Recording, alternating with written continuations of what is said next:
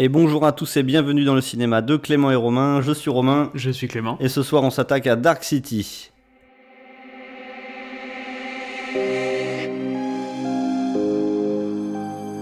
On met de la crème sur sa peau quand on est une fille obéissante. J'ai vu tant de choses que vous, humains, ne pourriez pas croire. Le plus sympathique des barmen de Tombouctou à Portland, Maine.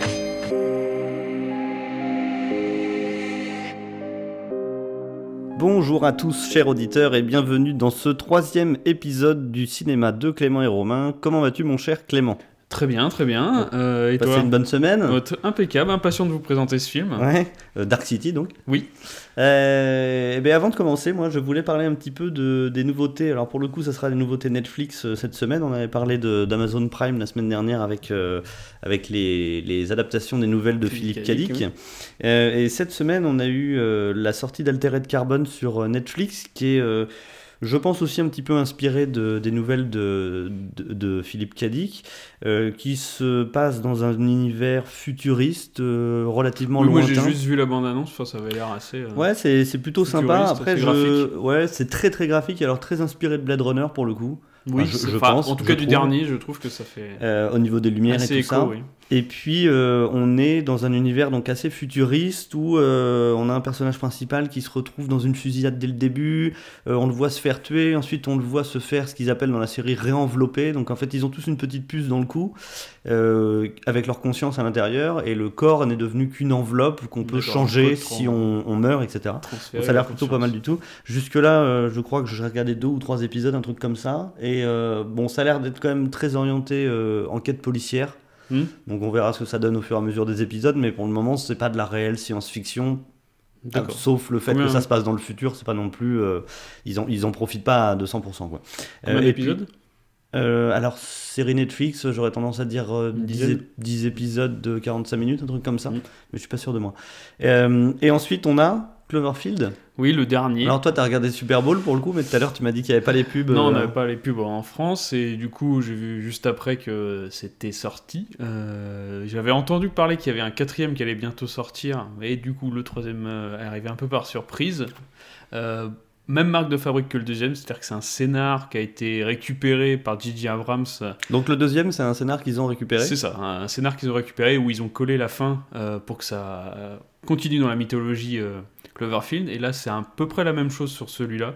Euh, C'était un scénar de film de science-fiction qu'ils ont récupéré, qu'ils ont transformé pour coller. Euh, donc c'est une, euh, une préquelle, hein, ça se passe avant le premier, je crois. Ouais, alors j'ai pas trop trop voulu me spoiler moi pour le coup, j'ai juste vu l'affiche, alors j'ai cru comprendre que ça se passait dans l'espace. Moi aussi, donc c'est pour ça que ça me fait un peu bizarre. Non, mais vrai why dans, not? le- dans le premier, si je me souviens bien, il y a une histoire de météorite ou de capsule qui retombe sur Terre. Ouais. Avec, euh, ils avaient fait toute une promo Ouais, euh, sur le net et tout, avec une marque de glace ou euh, quelque chose dans ce style-là. euh, Enfin, c'était assez. euh, Marque de glace, et puis c'était la, la marque pour laquelle le héros allait travailler au Japon, je crois. C'est ça, oui, exactement. Ok, donc euh, bah, je, je pense, euh, je pense qu'il va être pas mal. Après, j'ai vu passer quelques trois, enfin deux trois trucs sur euh, Twitter qui laissaient présager d'un film pas forcément terrible, mais bon, après tous les goûts sont dans la nature, on verra bien ce que ça donne. Oui. Qu'est-ce que tu peux nous dire de plus? Rien de spécial cette semaine? Pas de point de vue cinéma, non. Non, on attendra la semaine prochaine alors. Est-ce que tu peux nous parler du réalisateur du film que nous allons voir ce soir, donc Dark City, réalisé par Donc Alex Proyas, donc euh, il- alors je ne sais pas s'il est originaire d'Égypte, euh, mais il est australien sur sa fiche Wikipédia, il est Caire. Euh, donc c'est un réalisateur qui a pas fait énormément de films, euh, il en a fait 6. Oh, il a fait des trucs qui sont quand même pas dégueulasses. hein. alors des trucs pas dégueulasses et des films. Alors ces deux derniers films, je pense marquent un, un énorme rupture. Donc les premiers films, donc The Crow en 1994 et Dark City. T'aurais pas une petite anecdote à nous donner sur The Crow? Non, ça fait très longtemps que je l'ai pas vu moi personnellement, je m'en souviens pas vraiment. Mais c'est bien le film avec le, le fils de. Bah, il me semble que c'est le fils de Jet Li qui est mort Il est mort durant le tournage. durant le tournage, il me semble. c'est- Et il y a Mar- alors je sais plus si Marc Dacasco c'est dans celui-là. Non, parce qu'il y a une légende urbaine en fait qui tourne autour de ce film-là, comme quoi il aurait été mort. euh, Enfin, il, est, il, est, il est mort euh, pendant une scène filmée et qu'il existe des bandes où Oui, on le voit mourir je- pour de vrai. euh, Enfin, tu vois. classe. Apparemment, c'est pas vrai, mais on sait jamais, on peut toujours. Ah, pourquoi pas. Euh, Garage Day, alors je ne connais pas. Garage Euh, Days, non, ça me dit rien du tout. Et donc euh, ces trois derniers, donc iRobot, euh, avec Donc, euh, iRobot, pas mal Will du tout, Smith, hein, euh, kiffé, ouais. c'était plutôt intéressant. Donc, il reprenait des bonnes bases de science-fiction en plus dans ce film-là, et puis les, les lois d'Asimov sur la robotique. euh, Alors, Après, ça partait plus dans l'action par rapport à Ex Machina qu'on avait vu la semaine, la semaine dernière, mais Ah oui. le début était quand même assez dans la, veine de Ex Machina, au niveau, en tout cas, euh, respect des lois, Ouais, respect de la, complètement. ouais. de la philosophie. Et donc les deux derniers, donc Prédiction avec un Nicolas Cage. euh, bon, moi j'avais plutôt bien aimé, c'est pas un grand film, mais c'est plutôt Ouais, intéressant. Comme, comme pour. euh, comme pour Event Horizon sur le- l'épisode pilote, je pense que c'est un plaisir Oui, coupable. c'est- un plaisir coupable à la Nicolas Cage, C'était pas si mauvais, mais ça termine un peu euh, en en n'importe quoi. Mais le, le- le début, le, le propos au début est plutôt intéressant. Et donc son dernier, alors là, c'est le grand écart cinématographique, j'ai envie de dire. Il s'est perdu. Ah, il s'est pas perdu, il a dû vouloir se faire un kiff, donc c'est God of Egypt. Euh, on retrouve des acteurs d'ailleurs de Dark City dans God of, dans God of Egypt. Ouais. Euh, donc là, c'est si vous voulez, c'est un peu euh, les Chevaliers du Zodiac, mais version Égypte. Donc ils ont des armures, ils se font des batailles. Enfin, c'est. Bon, alors. C'est du grand, quoi. C'est du grand n'importe quoi. Voilà, c'est, euh, c'est- ça se regarde euh, Non, en, pas en posant le cerveau. J'aurais tendance à me dire, tu vois, que des mecs qui font trois films de ouf, au bout d'un moment, faut leur laisser une Ah, récréation. quoi. le film est pas mauvais hein, Non, en tant non, que tel, mais- mais c'est, euh, c'est assez particulier. Quoi. Voilà, C'est, un ça genre. tranche, ça tranche avec Ah, ça Dark tranche City complètement. et, euh, Après, visuellement, il y a des idées, c'est sympa, mais bon, c'est, ça reste un film un peu, de, un peu un nanar quand même. Ok, donc bon, on, on peut quand même dire que c'est un réalisateur qui est qui chie pas que de la merde, quoi. Euh, Ah bah, il non, a sorti non, des trucs c'est pas des bons mal. films, hein, mais. Mm. euh, Mais bon, il se fait plaisir par. euh, par je je par pense qu'il a. le dernier, il a voulu se faire plaisir. Voilà, il avait un gros cachet, il s'est dit je vais, je vais prendre ma com. Euh, au niveau du casting, euh, j'ai vu qu'on avait Rufus Sewell que j'aime beaucoup. Alors il a un petit problème à un œil visiblement. Oui, Mais- après, c'est quelqu'un qu'on voit dans pas mal de films, mais rarement en tant qu'acteur principal. C'est vrai qu'il a rarement des, des rôles principaux. Ouais. Euh, moi, j'avoue, les films qu'il a tournés, je me souvenais plus trop. J'avais déjà vu sa tête dans pas mal de choses. Là, j'ai vu qu'il avait été acteur principal dans Les Piliers de la Terre, donc une série anglaise Ça ne me dit rien. que je connais pas non plus, mais adaptée d'un roman euh, de d'Heroic Fantasy, il me semble. Mhm. Donc lui il joue le personnage principal. Le dans, personnage euh, principal, dans Dark City. donc hein. euh, John Murdoch. On va avoir donc William Hurt, donc pareil, un acteur qu'on voit dans beaucoup beaucoup de films américains. que j'aime beaucoup. Euh, je trouve qu'il a un grand charisme et dans ce film euh, Dark City, euh, il est, je trouve très très bon, très pointu et respecte parfaitement le, enfin, le rôle. On en reparlera un Oui, petit peu après, mais il a beaucoup de ils ont, charisme. tous des, Mm. ils ont tous des codes de, de films qu'on appellera des films noirs en fait, Oui. un peu des caricatures. ça et... fait un petit peu penser, voilà, exactement, un peu même aux jeux vidéo et la noire. Enfin, C'est vraiment très années 1920. Je trouve que lui est vraiment, enfin tip top dans le rôle de, de l'inspecteur en anorak et en chapeau. Enfin tu vois. mm. euh, Ah oui, non, il a une très belle prestance. On a bon, Kiefer Sutherland donc, euh, dans le rôle de Dani- Daniel euh, Schreiber. Donc lui il joue le docteur. Mm. Parfait aussi. Parfait. Alors pourtant je suis pas un grand fan. Bon 24 heures chrono, tout ça, on a tous un peu regardé. C'est vrai que ça fait bizarre de le voir dans un film euh, alors euh, comme ça parce que moi les derniers films que j'ai vus c'est quasiment que des films d'action un peu à la Jack Bauer qu'il avait fait mais Ouais, il en alors, avait bah, fait bah, beaucoup hein, Pour le coup, moi, la dernière fois que je l'ai vu, euh, je me suis arrêté en cours d'ailleurs, c'est la série Designated Survivor sur Netflix, donc Oui, où il joue je- président de- des États-Unis par défaut Mm. en fait, euh, après une attaque terroriste. Et, et il m'a saoulé en fait. Il parle toujours pareil. D'ailleurs, dans Dark City, il a un peu ce, cette façon de parler un Oui, peu il a une bizarre, façon de parler sais, très je vais pas Je particulière. vais pas m'essayer de me, me Mm. mettre à l'imitation, mais, euh, mais dans Designated Survivor, il est un peu pareil. Alors bon, pendant un film d'une heure cinquante, ça passe. Pendant une série qui dure je Ouais, sais pas combien de saisons, c'est un peu compliqué. Il a un jeu qui est très monotone et tout. Dans Dark City, il est nickel. Je Mm. trouve vraiment. Ah, euh, tous les acteurs sont très bons enfin il- Bon, après, euh, il n'y a pas énormément d'acteurs en soi. non il y a bah, il en reste deux là les deux derniers donc on va avoir Jennifer Connelly donc euh, bah, euh, pareil, hein, là, franchement. vous euh, la connaissez euh, elle est enfin, Donc en, Requiem, for a Voilà. Dream, Mm. euh, dans quoi d'autre est-ce qu'on a pu la voir Moi, elle m'a marqué surtout dans Requiem for a Dream en fait. Oui après elle a joué dans la jour où la Terre s'arrêta il me semble si je dis pas de Ah bêtises ouais Ah ouais, c'était pas son meilleur. Ah non, c'est pas, j'ai pas dit que c'était son meilleur. J'ai dit qu'en restant dans le thème science-fiction, c'est un, un des, une- un des rôles Non, non, mais là, dans franchement, c'est pareil. Elle, elle joue, elle joue très très bien la femme, euh, la femme un peu perdue, euh, la femme. euh, alors, contrairement à son mari, pas, pas amnésique pour le coup. Non. Mais je trouve qu'elle joue bien une fille un petit peu paumée. Enfin, dans le contexte. Et un peu film. femme fatale aussi quand même. Enfin, Ah bah, complètement, les deux complètement, rôles. chanteuse de cabaret, Chanteuse quoi. de cabaret, très très classe. Et on a qui d'autre? Donc le dernier, donc Richard O'Brien.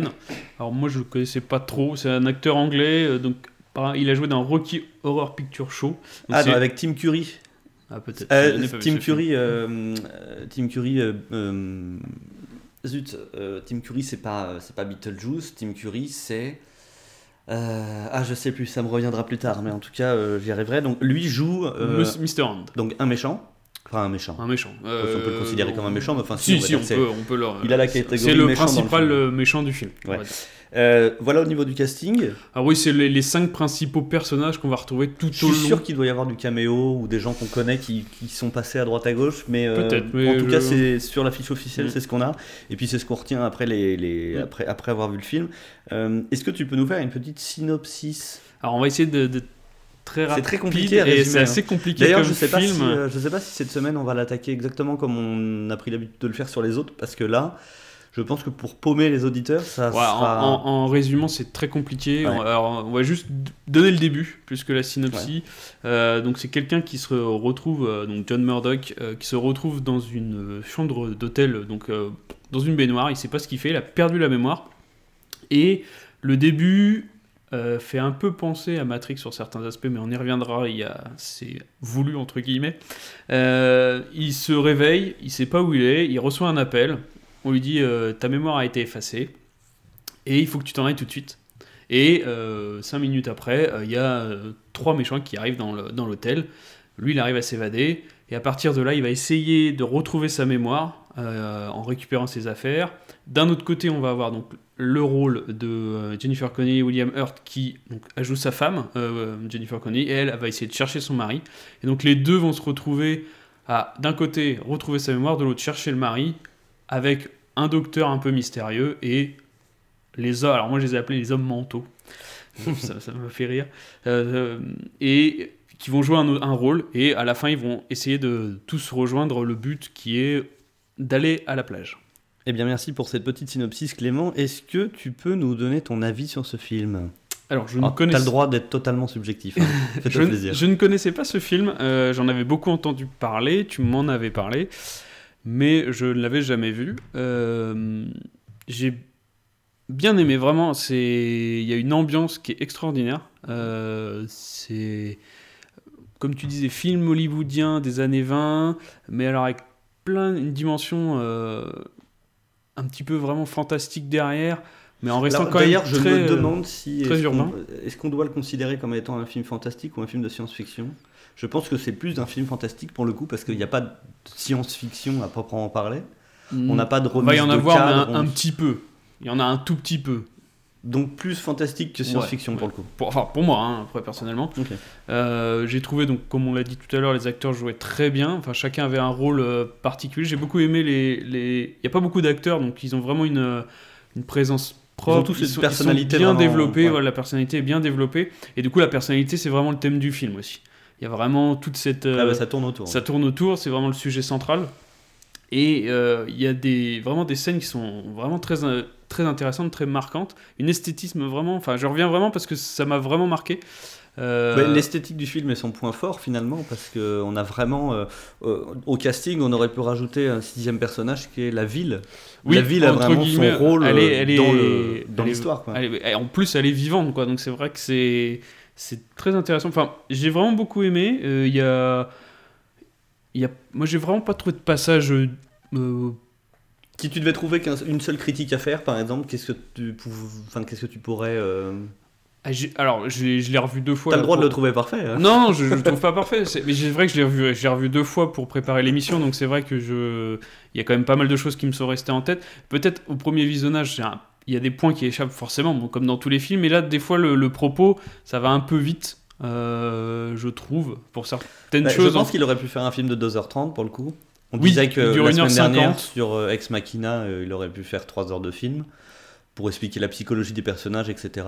Et je trouve que cette semaine sur euh, Dark City, il aurait pu prendre plus son temps sur certains passages. Il y a des passages qui sont longs, qui on va pas dire qu'ils servent à rien parce que les scènes servent rarement à rien, mais hum, je pense qu'il aurait pu prendre plus son temps, par exemple, sur euh, sur le- les hommes mentaux, comme tu les appelles. Alors je crois que dans le Mm. film, c'est ils sont appelés les étrangers, Oui, euh, ils n'ont pas vraiment ça. de nom euh, en particulier. mais euh, je pense qu'il il aurait pu plus développer. Après, ça fait appel aussi à une technique narrative qui laisse une grande partie d'imagination à la, à- enfin, au, Au spectateur, oui. Même si les- la, la fin explique quand même beaucoup de choses, il aurait pu nous laisser en plan Oui, bien non, avant tout la, est la expliqué. fin, oui, oui, qu'on il y a a- enfin, tout est expliqué. Il y a beaucoup de choses qui sont expliquées.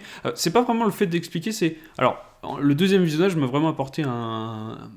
plein de réponses, enfin, ou alors j'étais pas assez concentré sur la première euh, Mais je me premier rends compte visionnage, depuis mais- qu'on fait le podcast qu'au final, en revoyant un film, mais limite euh, le lendemain qu'on a regardé Mm. la première fois, euh, on, voit, on, on a le temps de voir plein d'autres choses et que nos yeux se portent sur d'autres endroits. concentre sur que- d'autres détails. ouais. Et, et c'est vrai que quand on le regarde une deuxième fois en, en faisant attention à tous les détails, enfin tout est vraiment expliqué. Il y a tout et il y a vraiment plein de petits passages qui sont hyper agréables euh, entre le changement de personnalité, entre euh, comment comment se décrit euh, la ville. C'est vraiment j'ai pas vraiment de défaut à ce. Je l'ai pas trouvé long, je l'ai pas trouvé. le rythme, moi, j'ai trouvé que ça allait bien. Il y a il- les, les passages où. Il y a beaucoup de passages où c'est deux personnages qui parlent euh, pour expliquer la situation, pour faire avancer l'intrigue. Mm. Mais j'ai pas trouvé de, de longueur. Enfin, j'ai pas vraiment de défaut sur ce film-là. Vraiment. Ben, euh, écoute, euh, personnellement, moi non plus, j'ai pas grand chose à dire. Enfin, j'ai pas grand chose à dire. Si, j'ai plein de choses à dire, mais j'ai pas beaucoup de choses négatives à dire en tout cas. Je trouve que il s'en sort plutôt pas mal, surtout sur une thématique comme ça et sur un film qui, on le verra, en a inspiré plein d'autres, a ouvert un univers particulier. C'est un film qui appartient à cette catégorie des films des années 90 qui ont un peu une esthétique toute similaire, comme euh, Matrix, qui est un descendant de Dark City, on le verra. oui, ah bah, mais plusieurs on- titres pour sûr. Euh, on peut aussi euh, mettre dans la catégorie L'île des enfants perdus de, de Jean-Pierre Jeunet. Je crois que ça s'appelle L'île aux enfants perdus ou Euh, L'île des enfants euh, perdus, quelque chose comme ça. Euh, et euh, on, on est dans une esthétique qui est un peu pareille, les villes un peu dégueulasses. On sait pas trop dans quelle année on se trouve. Oui, alors là, Jean-Pierre Jeunet, c'était pas forcément les années 20, mais tu vois, on est- on n'a pas trop de repères temporels en fait. Non, on n'a aucun repère temporel. Et ça, et ça, c'était une marque de fabrique assez, assez importante dans les années 90. Il y avait une mouvance de ce genre de film qui était assez importante et, et je pense que Dark City en fait partie. Non, puis le propos est vraiment intéressant, quoi. Le propos est très très intéressant parce que, comme on disait, on est dans la science-fiction et dans le fantastique. Mm. Pour moi, plus dans le fantastique que dans la science-fiction, mais tu as raison, finalement, on est dans la science-fiction parce que je retrouve encore une fois, ça reviendra toutes les semaines, mais euh, beaucoup de Philippe Cadic pour le coup. Alors pour ceux qui connaissent le roman Ubik, euh, on est dans une société un peu, un peu pareille, très échelonnée, etc. Enfin, qu'on croit au début. Mm. Euh, on ne s'attend pas à ce que ce soit des extraterrestres et tout ça dès le début, mais euh, on, on a beaucoup de Philippe Cadic et, euh, et, et comme la semaine dernière, on a encore des références qu'on verra plus tard dans Matrix, mais qui a ouvert la brèche sur encore cette allégorie de la caverne de Platon. Alors ça t'a bien fait rire la, la- la semaine dernière, mais Ça me fait toujours rire. non, non, mais c'est vrai que c'est. On a ce. En fait, euh, on a ce peuple. euh, peuple humain ou pas humain, alors pour le coup c'est c'est humain, mais euh, à qui on, on fait imaginer un monde qui n'est pas Oui, qui le monde pas réel, le monde réel, ouais. et euh, on, on s'attend durant le film, durant la narration, à, à- connaître la réaction qu'ils auront euh, quand ils seront mis face à la réalité. Est-ce qu'ils l'accepteront ou est-ce qu'ils seront dans le déni? Enfin, Tu vois, c'est quand même des mecs qui ont une démarche hyper philosophique en plus d'être euh, simplement des réalisateurs de films, tu vois. C'est pas juste des Michael Bay, quoi. C'est des gars, ils, ils, ils ont réfléchi, ils ont des tendances cinématographiques qu'ils ont envie de mettre en avant et tout ça, et c'est assez fort. Euh, donc voilà, mon avis, bah, je trouve que c'est un très très bon film. Je recommande à tous ceux qui vont nous écouter et qui l'ont jamais vu de le regarder d'abord parce que je sais pas si on va bien s'en sortir pour en parler parce Oui. que c'est vraiment très complexe. C'est pas du ex machina ou qui est bien ficelé et tout Qui est ça. très chapitré. oui. Ouais, là c'est vraiment très complexe et je pense qu'on va spoiler dès le début parce qu'au moins comme ça, euh, ça sera dit et les gens pourront peut-être euh, comprendre un petit peu mieux. Euh, on est parti pour faire l'introduction? On est parti.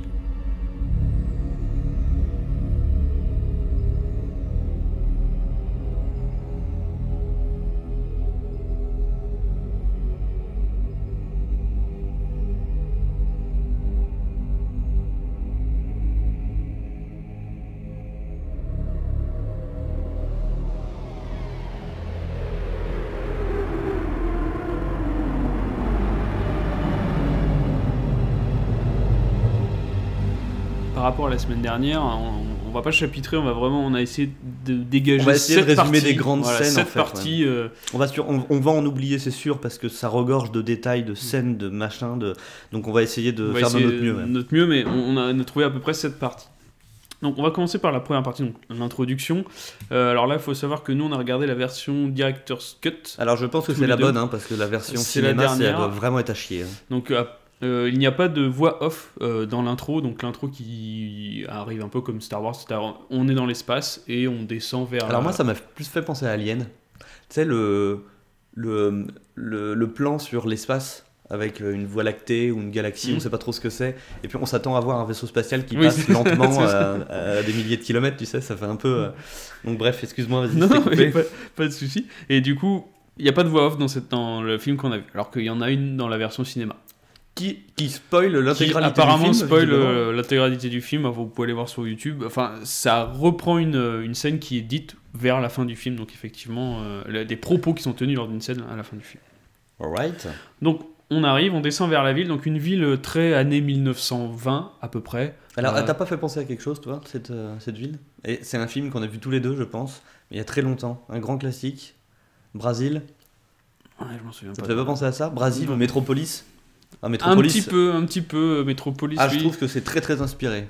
Ah, Avec, tu sais, les, les, les, les ponts, euh, les ponts euh, qui sont même pas suspendus, tu sais, on sait même pas comment ils tiennent, avec ça, les, ça les tient un métros petit qui peu, passent, etc. euh, bonheur à la Et, chance, euh, oui. Il faut expliquer que visu- visuellement parlant, le bonhomme a dû faire confiance à un putain de maquettiste. Parce qu'il y, a du- il y a de l'effet spéciaux, il y a du fond vert, quand il y a Ouais, vraiment pas le choix. Je pense qu'il y a beaucoup. Mais au niveau de que la la maquette. ville, hein, oui. c'est un truc de ouf quoi. Mm. C'est assez dingue et ça donne une ambiance au film et ça donne un- un- une identité, un cachet que je trouve euh, assez exceptionnel. Et donc pour rebondir tout de suite sur Matrix, alors j'ai pas fait attention la première fois, mais il paraît qu'il y a une scène où il est sous un pont et c'est la scène, le, le- ils ont repris exactement les mêmes décors dans Matrix au moment où euh, euh, je crois que Neo est dans la bagnole, il se fait enlever le mouchard Ah, ou un truc comme ça. Il pleut vachement. C'est littéralement qu'ils ont repris les mêmes décors. hein, C'est exactement Ils ont les, repris les, mêmes. les mêmes ils décors. ont repris hein. le même. euh, Et il y en a un autre, à un moment donné, où euh, sa femme saute sur l'inspecteur, elle lui dit enfuis-toi. Tu sais, il s'enfuit. Oui. Il se retrouve dans une cage d'escalier. C'est la cage de. Ah, je suis sûr que c'est la même cage d'escalier que Matrix où il voit le chat en double qui dit oh là, il y a un bug. Tu te rappelles Ouais, sans doute, oui. Et euh, Mais il y a même des scènes qui sont, qui sont copiées-collées, entre guillemets. Quoi. Ah ben, tu mets une teinte verte dessus, t'es dedans. hein. non mais c'est un truc vrai, de ouf. quoi. faut savoir que le film aussi se passe beaucoup la nuit. Il y aura bah, une, beaucoup il y a la une nuit, euh, explication, de toute oui, façon. pour il a- ça. on voit le jour qu'à la fin, mais euh, c'est que la nuit. Il n'y a pas la une nuit, scène de jour sinon. hein. Et donc du coup, euh, on, donc, on, on plonge vers la ville et on a le docteur donc Daniel Schreiber qui, qui arrive, on, on voit sa petite tête. Et là se déroule le tout début du film avec le réveil de John. Donc euh, scène très très graphique dans une chambre d'hôpital, euh, une chambre d'hôtel. Euh, alors elle est très très bien filmée, il y a- il y a- elle est assez longue en plus, hein, il y a vraiment énormément de détails. On a la caméra qui est scotchée au plafond. qui est scotché on au le- plafond avec le, le lampadaire. Enfin, visuellement, elle est, elle est assez impressionnante.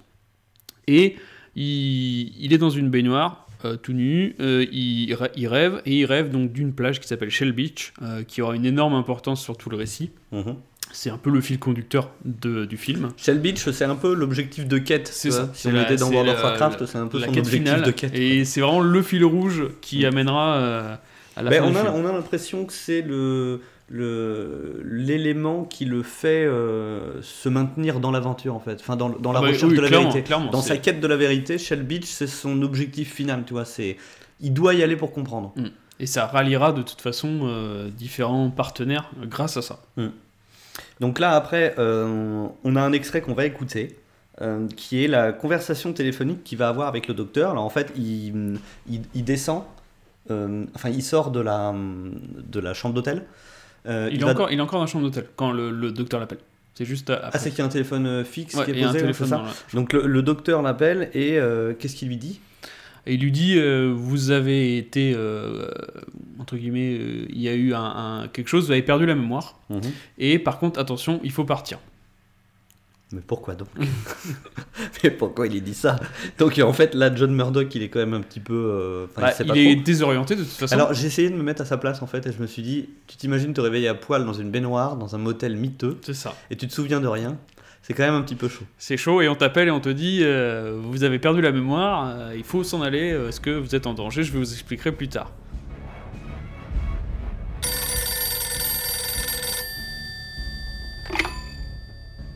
You are confused, aren't you? Frightened. That's all right. I can help you. Who is this? I am a doctor. Now you must listen to me. You have lost your memory. There was an experiment. Something went wrong. Your memory was erased. Do you understand me? No, I don't understand. What the hell is going on here? Just listen. There are people coming for you, even as we speak. You must not let them find you. You must leave now. Hello? Are you there? Après cette conversation, il prend peur, forcément. Surtout que, en visitant euh, l'espace de la chambre, qu'est-ce qu'il tombe? Il tombe sur une Un cadavre. Un cadavre, Un cadavre. avec euh, des magnifiques. euh, C'est des spirales. en c'est des fait, spirales l'impression, sur, ouais. son, sur son torse. Un peu la mode saut, quoi, tu vois. Oui, c'est pas faux, exactement. Et là, bon, la nana, elle est, euh, elle est à poil, hein, faut le dire. Ou Euh, du moins les seins nus, je crois. oui, les- Et donc, le elle s'est, fait taillader le torse euh, avec des spirales euh, au couteau, Ah, j'imagine. On pense que c'est son sang. ouais, euh, c'est un ça. peu, un peu trash, donc il est un petit peu sur le cul, le bonhomme. hein. Oui, et du coup, bah, avec déjà, il était, euh, il était pas très très bien. euh, bon, il, il fuit. Euh, même moment, enfin, il fuit, il descend, arrive euh, au même moment dans l'ascenseur. Scène assez classique du cinéma. Donc, des gens que j'ai appelés des manteaux, moi, ça m'a fait marrer parce On, fait, va, on va les appeler. Tu veux les appeler les manteaux Comme les tu veux. les manteaux Comme Allez, tu veux. Comme- les comme tu manteaux alors. Les hommes aux manteaux. Donc ils sont trois, ils ont des gabarits différents, mais c'est vrai qu'ils sont. Alors moi, c'est- alors c'est un peu une référence toute pourrie, mais ça m'a fait penser à un épisode de Buffy. euh, c'est un épisode où il. Alors, je sais pas si tu connais, mais Non, je suis pas, je- je- j'ai jamais vraiment un épisode, Buffy, hein. un des meilleurs que j'ai trouvé où euh, en fait c'était des gens qui prenaient la voix. Donc tout l'épisode se passe quasiment euh, sans son. Ouais. À chaque fois qu'ils arrivent, euh, toute la Mais musique est Buffy, coupée. Buffy euh, visiblement, euh, enfin, il y a une grosse communauté de fans. Et euh, il y a des épisodes où ils se sont fait plaisir en termes de références et tout ça. Oui, hein. apparemment, très, ça, très bons ça tenait épisodes. vachement la route. hein, Et donc du coup, ils- les, les- les- les méchants étaient tout blancs, et là ça m'a vraiment fait penser à ça. Donc très bien habillés, tout blanc, très long, très longiligne. Et c'est vrai que là, même s'ils ont des tailles différentes, ils sont très longilines. Donc Alors, on en avait déjà parlé il y a, il y a un ou deux épisodes, je sais plus pour quel épisode on en avait parlé, mais euh, moi ils m'ont fait penser au, au mec de Hellraiser encore. D'ailleurs, il va Ah, falloir qu'on se le fasse, Hellraiser, c'est- parce qu'on y fait trop Mais référence. c'est vrai qu'ils sont très blancs et. euh, Mais tu vois qu'ils ont un souci, quoi. Oui, Enfin, ah bah, tu vois sont- que c'est. Enfin, ils sont pas de là, quoi. Tu vois Ils sont humains, mais Ils très doivent, être, particuliers. ils doivent être de la Creuse, ou. euh, tu, vois, Ah, ils voient pas beaucoup le soleil. Voilà, Ça, c'est des gars. tu sens que, euh, bon. Euh, C'est faudrait très. faire une petite. comment on appelle ça Une thérapie à base de soleil. Un peu de soleil, mais c'est vrai qu'ils bon, ils ont vraiment une, une prestance, quoi.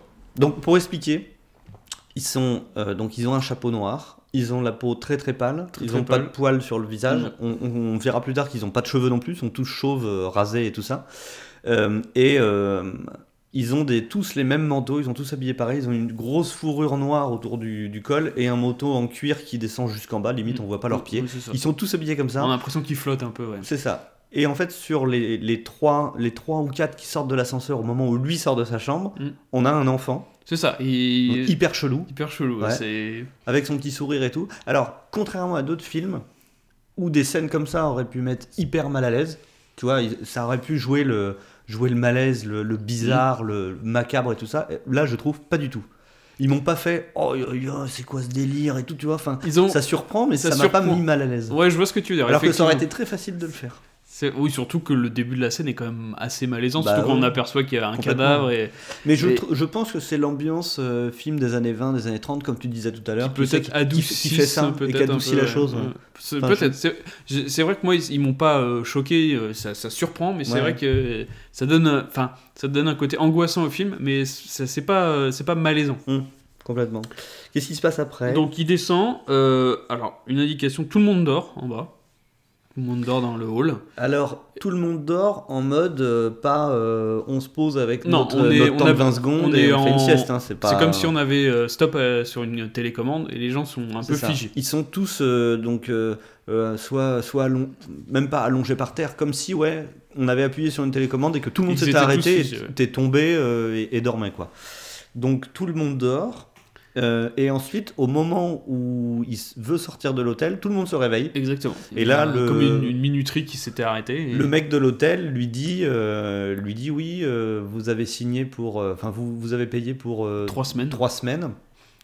on, on arrive à l'échéance des trois semaines, enfin, va falloir repayer et tout ça. Donc là, on a une présentation, donc cette scène ne sert à rien en l'état actuel des choses, Mm. mais on a la présentation du, on va dire, du propriétaire de l'hôtel ou du gérant en tout cas, qui va nous servir un petit peu plus tard. qui donnera des indices au, au final. Et Donc là, euh, il, s'échappe de l'hôtel et euh, il- ça va clore la première partie qui est, qui est l'intro. Euh, en- avant ça, avant de clore l'intro, il me semble que on retrouve le gérant de l'hôtel qui monte à sa chambre, Oui, qui monte à sa chambre parce qu'il a dit ça. trois semaines c'est trois semaines, faut pas se foutre de ma gueule, tu vois, donc je vais te foutre dehors. Il ouvre la porte de sa chambre et là il se fait plaquer au mur par les mecs au manteau et ils lui disent non c'est pas moi machin et tout euh, et, euh, Et il fait dormez. dormez. Donc et- il passe sa main un peu en euh, mode euh, Jedi mode ou- Jedi Star Wars, tu vois. Et euh, il dit dormez, le mec s'endort. Donc bon, on comprend que ces gens-là ont quelques pouvoirs. Ouais, ils sont pas, ils sont pas normaux. Voilà, c'est ça, ça renforce encore leur non-normalité. When marimba rhythms start to play, dance with me, make me sway. Like the lazy ocean hugs the shore, hold me close, sway me more. Like a flower bending in a breeze, bend with me, sway with ease. When we dance, you have a way with me. Donc on arrive euh, après cette magnifique chanson d'Emma, donc sur la partie qu'on a appelée présentation des personnages, parce que on va voir la présentation des différents personnages euh, Bah là, on est de déjà. Là, euh, la chanson qu'on vient d'entendre, c'est Emma Murdoch, Mm. donc la femme de John Murdoch, Ouais. euh, le monsieur qui Le était dans la baignoire, Ça on va le savoir tout de suite. euh, qui elle est visiblement chanteuse de cabaret. Oui, On s'en sort pas trop mal d'ailleurs. pour euh, l'anecdote, c'est elle qui chante vraiment, il Ah me bon semble. Ouais, Enfin, je crois que j'ai lu ça, que euh, c'est elle qui chante. Euh, très jolie chanson. euh, elle est très belle. oui, l'ambiance est Une magnifique grande euh, dans la... prestance. Et elle a quand même un peu une tête de. un petit peu chafouin, quoi. Hein. Euh, tu trouves pas qu'elle a l'air un peu. euh, Elle, a- elle l'air... Elle est pas méga heureuse dans sa life, non, quoi. mais euh, ça, ça va s'expliquer assez vite, puisque on, va avoir la, la présentation. Donc, elle est dans son bar, elle va rencontrer le docteur. Euh, donc, elle va retrouver la carte et elle va rencontrer le docteur. Et il va lui expliquer euh, qu'il suivait son mari depuis quelques semaines. Comme, euh, comme son psychologue ou son. Ouais, Ouais, comme son psychologue, ouais. comme son psychologue, parce qu'on apprend qu'ils ont eu des différends et que le mari, donc John, est parti de la maison. Donc c'est pour ça qu'elle est un peu chafouin. Je le, dis, est- je le dis maintenant parce qu'on l'apprend plus tard, mais c'est pas grave si on le dit maintenant. On apprend plus tard que elle l'a fait cocu. Oui, Enfin, qu'elle elle l'a trompé, elle allait l'a le voir trompé, ailleurs, ouais. que ça a créé des tensions dans le couple et que lui allait voir un psy. euh, Voilà, pour, euh, parce que il est, alors on l'apprendra plus tard, bon, je vais pas le dire maintenant, Euh, il a un, un- un rôle, euh, il est spécialiste d'une certaine... euh, Le professeur? Ouais. Ah oui, complètement. Oui, oui. Euh, effectivement, on pourra en parler un petit peu donc plus tard. on si a une veux. petite référence euh, aussi donc euh, chez le professeur donc à un labyrinthe. euh, ça- Il est en train de faire une étude sur des rats. sur des rats, des dans des labyrinthes pour sortir, euh, une expérience qui, qui se fait assez euh, Alors explique-nous comment est le labyrinthe. Parce que ça sera. C'est une petite référence pour Bah, il est cylindrique et ça ressemble fortement à une ville. Enfin, moi, ça m'a fait penser à la ville. Enfin, Mhm. Et surtout Non, non, mais- regardant c'est une film, mise en abîme en fait. C'est une mise en abîme, voilà, exactement. Et donc c'est, euh, c'est, faudrait d'ailleurs le revoir pour voir si, si la souris arrive à s'en sortir à la fin, je ne sais plus. Il, me, il semble. Et donc euh, il lui demande à la fin, euh, le docteur, si jamais il n'a pas fini sa thérapie avec John, si jamais elle le recroise, euh, de l'appeler. Ça aura une importance. Oui, oui, pour- du style, euh, du style euh, je- j'ai besoin de le voir, je vous file ma carte, si Ma vous carte, voyez, vous m'appelez quoi. hein, euh. voilà. Un peu en mode euh, je suis flic, euh, j'ai besoin de l'interroger. Quoi. besoin de l'interroger. Yes. En parlant de flic, du coup, on va faire la présentation donc, de- du, du troisième personnage principal. Donc Frank Bumstead, Exactement. Euh, qui est donc ce- à l'hôtel, euh, sur les lieux du crime, parce que je vous rappelle qu'il y avait une, une fille dans la chambre de, Fran- de John. Donc, il... donc c'est lui qui enquête sur le meurtre de la fille qu'on oui, a vue dans la chambre de, de Et John. on apprend que c'est pas le premier, et qu'apparemment un tueur de prostituées tueur- euh, série, sévit euh, dans la ville. Alors là, il va y avoir deux scènes un petit peu en parallèle. On va retrouver John, euh, qui arrive à un espèce de fast-food des temps anciens. Alors je sais pas si ça a vraiment existé ça, mais je trouve ça assez drôle. Ça s'appelle euh, Automate ou Automatique, un truc comme ça. Oui, il me semble que c'est ça. ouais. Et en fait, c'est un genre de diner, sauf que euh, Les le- plats le- sont sous le- enfin, sous fond- couvert. Le fond est, est rempli de de- d'espèces de boîtes à rangement. Et en fait, il suffit de mettre une pièce dedans pour pouvoir ouvrir et se servir du le plat qu'il y a dedans. Alors je sais pas si ça a vraiment existé, Alors, en tout cas, c'est assez c'est- rigolo. c'est assez drôle. Ouais. Donc bref, qu'est-ce qui se passe ici? Et donc, euh, il, donc il, il voit le, le cuistot et apparemment, il retrouve son portefeuille. Mhm. Euh, Bon, Apparemment, il l'a oublié. il a oublié ou ça. On sait alors, pas trop. Pourquoi c'est pas forcément très, très important non, pour la c'est suite, mais, euh.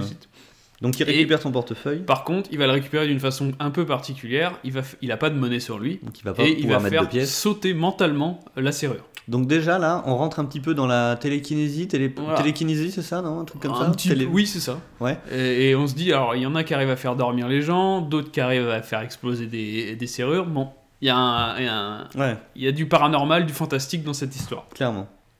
Et dans le même temps, on va donc on retourne à l'hôtel On, on reçut euh, donc euh, l'inspecteur euh, Frank Bumstead. et on va faire la découverte du quatrième et quasiment avant-dernier personnage, donc Eddie Valansky. Donc lui, c'est plus un personnage secondaire, mais il aura quand même une, une importance assez capitale parce qu'il va quand même Ouais, ouais, dé- il- donner beaucoup il va aider un d'informations. peu le héros. hein. Enfin, il va Euh, le conforter dans son, dans son avis. Dans fait. son avis, effectivement. Et donc c'est un ancien enquêteur qui enquêtait sur les prostituées. Alors, je pense que moi, c'était. euh, Enfin, moi, comme ça que je l'ai compris, c'était le, le mec qui avait le poste de Frank Bumstead avant, en fait. C'est lui qui était en charge de l'enquête C'est ça, du, il du était, en- meurtrier il des était en prostituées. charge de l'enquête pour moi. Voilà. Et donc, euh, et donc, ce mec qui a fini un petit peu. fou. Bah, il, il a pété les plombs. Ouais, il a pété les plombs. Et effectivement, on le voit débarquer euh, dans l'hôtel complètement fou. Euh, et donc, euh, la réflexion de, de Franck est assez intéressante. Parce qu'il est avec euh, donc un, un sous-fifre policier euh, qui lui dit mais, Qui est cet homme? Bah, Il dit C'est Franck. Donc, c'est- on se dit Ça a complètement pété les plombs. Et surtout que dans la scène, dans les scènes quasiment qui suivent, on va avoir donc la présentation du bureau de Franck. Et là, on va retrouver dans un bureau euh, typique de fou, avec des dessins cylindriques sur les murs, donc les mêmes qu'il y a sur les prostituées. Ouais. Et donc, c'est vrai que ça, ça établira que cet homme est fou. Donc, on continue, on enchaîne avec. Donc, ils, sont rentrés donc, euh, à- au commissariat, et donc on va faire la, première, euh, la deuxième rencontre pour Emma. Donc, Mhm. après avoir rencontré euh, le docteur, elle va rencontrer le policier pour signaler la, la disparition de son mari. Parce que pour le coup, elle, elle cherche toujours son mec. Ok. Bon, petite scène euh, sy- sympathique, mais ça va mettre un, un deuxième couple, euh, entre guillemets, ou un, un deuxième couple dans l'histoire, et qui sera assez, euh, assez fort hein, au Alors, en fait, du- dès le début, euh, donc elle a énormément de charisme. Oui. Et elle rentre dans le commissariat, elle dit que. euh, enfin, elle voit l'inspecteur Bumstead, elle lui dit Inspecteur, donc lui se retourne, dit oui, dit Je voudrais vous signaler la disparition de mon mari, et puis il la regarde, genre, mais qu'est-ce que j'en ai à foutre, pauvre connasse, va t'adresser à l'accueil, quoi, tu vois, comme tout le monde. Et elle la regarde, elle lui dit Non, mais on m'a dit de venir vous voir. Ok Donc là, après, elle, elle explique le truc dans le bureau, etc. Et tout de suite, on a l'impression qu'il y a une espèce de fusion qui se Il y a met une en place alchimie entre les entre deux. les ouais. deux.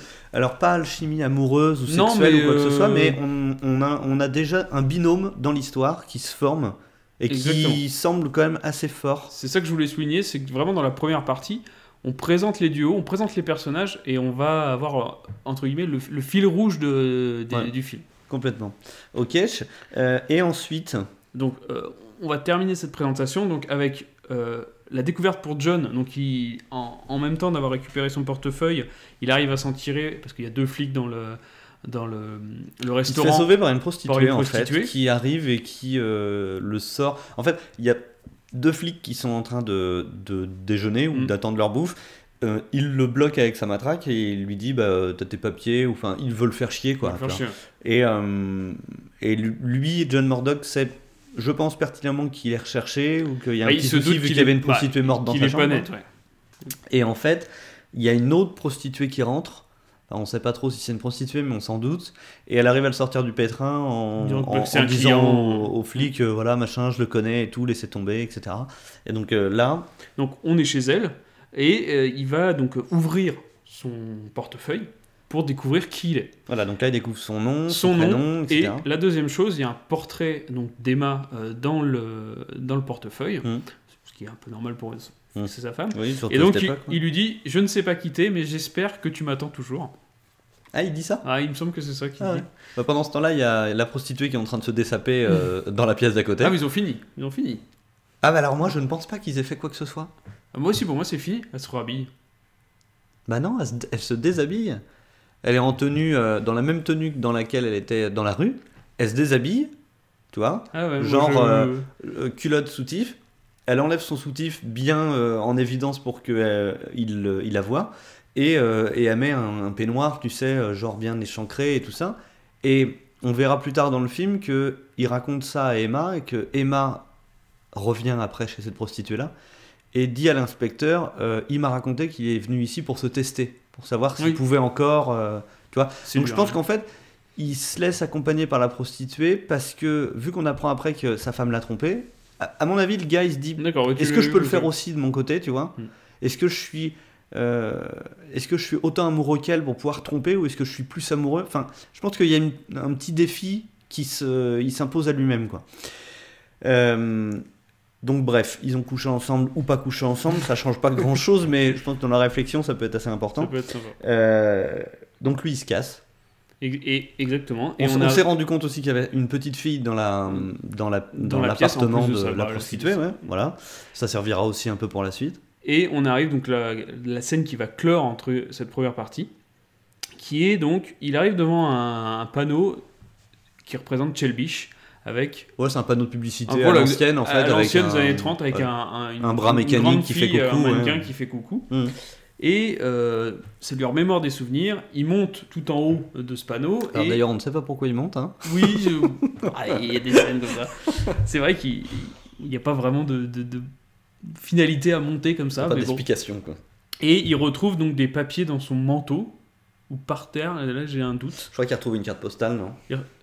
Non, ça c'est après. Mais Ouais. il, il a des coupures de journaux. Ouais. Et les- les- là, les coupures de journaux, je ne sais plus exactement où il est, d'où il les prend. Et c'est les coupeurs journaux sur le Sur meurtrier. le tueur, le meurtrier. Mm. Et ça fait tilt dans sa tête. Et pour lui, c'est lui le meurtrier.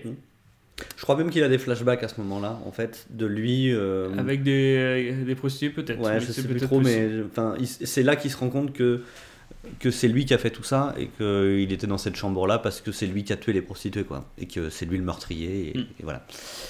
Euh, et donc là, intéressant, première apparition, enfin pas première apparition, première pro- premier frontal, Mm. quoi, on va dire, Entre lui et donc euh, les manteaux, hein, on les appelle les hommes au manteau.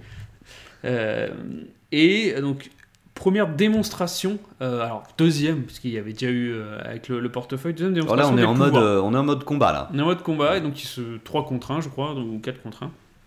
Et donc, il arrive à, avec sa pensée, donc, Alors faut expliquer que les mecs ils montent là, oui, donc les hommes au chapeau, et que euh, ils sont là pour le capturer, pour lui faire quelque chose, quoi. Euh, Enfin, ils sont pas là pour oui, ils dire sont pas là, bonjour. oui, euh, ils sont pas là vas-tu pour le, ni le tuer, mais ils veulent le capturer. Voilà, ils veulent le capturer, et euh, donc là, John Murdoch, euh, arrive à, à s'en dépatrer en faisant appel à sa pensée. Donc on a plusieurs exemples. Donc il arrive à faire tomber une échelle, je crois. il fait tomber une échelle, il fait, il fait casser le plancher sous les pieds Voilà. des, hum, des hommes au manteau, donc il y en a un qui tombe, euh, il y en a un deuxième qui tombe et qui s'étrangle dans des cordes qui est en dessous du il y a plancher, une espèce comme de, ça. de- de grosse machinerie. Et euh, le dernier euh, se fait. alors, il arrive à bloquer le bras. Je sais pas si vous, Hmm. il y a un bras. Il arrive à bloquer le bras et à un moment, il le refaire tomber. Donc, ça coupe la tête du gars en deux. Et on va s'apercevoir que ces gens-là pas vraiment des humains, puisqu'à l'intérieur de cette tête, c'est Donc il y vide. en a un qui s'est fait scalper. Il s'est fait scalper, c'est vide, mais il y a une espèce de créature bleue. euh, bon, dégueulasse. hein, je, je En fait, c'est une espèce de. J'ai l'impression que c'est une espèce d'araignée ectoplasmique. Ça ressemble un peu à ça, tu vois. c'est à peu près, oui. Pas en- C'est pas une matière, à mon avis, qu'on peut toucher, tu sais. On a l'impression que si on veut la toucher, on va, on va la traverser. Et, euh, et, et ça a une espèce de forme d'araignée. Oui, et, ça ça. lui, et ça lui sort de la tête. Et- Et c'est tout ce qu'on voit. C'est tout ce qu'on voit. Ok. Next. Next, et donc dernier personnage, et donc là ils sont plusieurs, on va arriver donc au repère euh, des méchants, Mhm. et euh, on va apprendre que donc la personne qui s'est fait scalper s'appelle Monsieur Quick. et qu'ils fait, ont tous des noms. Ils ont euh, tous des noms à la con. Ouais, alors c'est même Ah, pas des noms d'objets. Parce qu'au début je pensais moi. que c'était des noms d'objets, maintenant Ah, Il y a Mr. Book, il y a- a a Mr. Quick, il y a Mr. Wall. Mais après il y, a, il y a Mr. N, on apprendra qu'il y a Mr. N, donc c'est même Ah. pas ça, c'est vraiment. euh, Alors là, je, je pourrais pas, pas trop expliquer en fait. Non, non, non. Je pense que c'est des, je pense que c'est des mots simples de la vie de tous les jours euh, que à la base euh, ils pouvaient comprendre, tu vois. Enfin, c'était la, la, la base du vocabulaire ou un truc comme ça et que je sais pas, c'est un peu un peu bizarre. Donc on découvre leur père de- des hommes au manteau. Est-ce que tu peux nous le décrire? Alors, très, très gothique. Alors, Ouais, ça fait un peu bizarre. Ouais. très gothique. Alors, ils sont, en plus, eux, ils sont tous habillés. Alors, ils ont puent les manteaux à l'intérieur. Mhm. Euh, et donc tous Donc, ils blancs. ont tous ils- la même gueule. hein. ils ont tous, ouais, ils ont, alors ils ont tous la même gueule, oui et non, parce qu'il y, a- il y a quand même, alors ils sont tous blancs, ça c'est Ouais. sûr qu'ils ont tous la même, euh, ils ont jamais jamais fait de soleil en groupe, mais ils ont tous quand même des particularités physiques différentes. Hmm. On apprendra d'ailleurs pourquoi ils, ils sont euh, blancs à la fin du film, je viens de m'en souvenir. Euh, et le repère est très gothique. le chef est donc un peu plus massif. euh, il, voit- il a une prestance supérieure. Ouais, il a une voix. on- il, il a une voix. euh, on a l'impression que c'est la voix de Gandalf. Oui, très très rauque, très Ouais, ouais. qui porte Ouais. et euh, ça teint- la teinte du à l'intérieur c'est vraiment et c'est bleuté, c'est très C'est très bleuté. On a un énorme visage. Oui. En, en mé- en métal qui doit faire 6 mètres de haut. Oui, ça fait quasiment tout. euh, On tout- sait pas tout trop, ce que ça. ce que Pour l'instant, fout. c'est pas trop ce que ça fait. Et ça clôt entre guillemets, ça clôt la première partie. euh, Donc on où- voit que ces gens-là sont, sont beaucoup Mhm. et qu'ils ont un repère et qu'ils trament quelque chose. Et c'est vrai que dans le film, c'est bien. Enfin, tout le début présente tous les personnages avec les interactions qu'il va y avoir euh, tout au long du film. Ensuite, on se retrouve euh, chez John. Donc on se rend compte que c'est chez John et Emma, donc Oui. la, la femme qu'il a vue dans son portefeuille. En gros, il lui explique euh, ce qui s'est passé, qu'il est devenu amnésique, que elle, elle s'était pas inquiétée avant parce que, enfin, ce qu'elle avait dit à l'inspecteur d'ailleurs, elle s'était pas inquiétée avant parce que il s'était engueulé, que lui était parti, enfin depuis trois semaines et tout ça. Pour elle, c'était plus ou moins normal, mais bon, a commencé à, à baliser de pas avoir de nouvelles de lui. Donc il lui explique son amnésie, etc., etc. Euh, il sort euh, un petit peu en colère parce qu'ils se prennent la gueule de l'appart et il tombe face à Frank, donc le, Le flic. le flic, euh, qui lui est persuadé que bah, c'est lui le tueur. Oui, pour l'instant, il est dans la, la- la confrontation. Il veut le capturer. Donc on a une, une- une petite, euh, un petit échauffouré, on va dire, et, et on va écouter l'extrait tout de suite. Right there, mister. Wait, you have the wrong man. Stand aside, will you please? I didn't kill anyone. Right now, while you are as a suspect. Turn yourself in. I'll listen to whatever you have to say. You're not gonna believe what I have to say. Try me. There's someone after me. There's this, this group of men. They want me dead. And I don't even know if I, they're not even. Yeah, who's gonna listen to a madman? Stand aside, Mrs. Murdoch. Donc voilà, discussion entre les deux, la femme qui s'interpose, qui dit vas-y parti cours. pour lui. Après Voilà. parti pour lui. Alors pourquoi? Est-ce qu'elle a des doutes sur euh, sa culpabilité, sur enfin qu'est- Non, je pense que dès le début, pour elle, c'est clair. euh, elle l'aime et il n'y a pas de. C'est pas lui. Et euh, enfin, tout de suite, on, on aurait pu penser qu'elle hésite un petit peu. Ça fait quand même trois semaines qu'ils ne sont pas vus. Mm. Mais non, dès le début, euh, l'amour est franc, sincère. Il n'y a, pas de souci. Dès qu'ils se revoient, euh, ça y est, c'est Ça match, quoi. Ça match et du coup, elle, elle va l'aider directement. Ok. Euh, donc là, on a une petite scène de. Voilà, ça c'est. Il s'échappe euh, dans les dans les escaliers donc de Matrix. Yes. là, il monte dans un taxi. Voilà, alors petite scène, euh, c'est important pour l'histoire, donc il, il a toujours en tête de retourner à Shell Beach, il veut pas aller à Shell c'est le Beach. seul truc en fait qui, c'est le seul indice qu'il a qui est, qui est qui est constant, on va dire. Ouais, c'est Il présent dans sa carte- il mémoire depuis une le carte début. postale, euh, il voit un panneau, enfin. Et puis il il, a il a rêvé dès le début du Il film. y a quelque chose qui l'attire, ouais. Donc juste le détail que je voulais souligner, c'est euh, on a dans cette scène euh, un des, une des premières euh, enfin, tentatives d'explication de qu'il y a un problème. Donc il demande à un taxi, euh, est-ce que vous savez où est euh, comment on va à Shell Beach? Euh, Le taxi répond oui, pas de problème, vous allez par là, par Ouais, là. non, et- en fait, ouais, c'est encore plus intéressant que ça. Il lui dit, vous connaissez Shelby Tu lui dis, bah ouais, évidemment, Ouais, je suis parti en lune de miel là-bas. exactement, lune de miel avec ma femme. tout le monde connaît. Donc il lui dit, bah, est-ce que vous savez comment est-ce qu'on y va? Et puis il fait, bah oui, vous allez. Ah, attendez, je sais plus si on passe par cette rue-là ou. Je sais plus. Ah, je sais et il plus. finit par dire je sais plus. Ouais. Bon. De- euh, première vision, donc c'est pas grave, il est, voilà. Mais à Ça retenir donne, pour des, plus in- tard. ça donne des indices pour plus tard. Euh, donc on va donc après euh, avoir une deuxième rencontre. Donc le docteur va rencontrer Franck Mhm. et on va apprendre euh, que le docteur est spécialisé dans euh, la personnalité, Ouais, euh, l'étude de la C'est un psychologue qui fait de l'étude de personnalité assez poussée, visiblement. Et euh, il va lui demander. Alors, il lui demande ça parce qu'il a trouvé la carte euh, qu'il lui avait remise à Emma. Mhm. Euh, donc, du coup, il, il suit son enquête.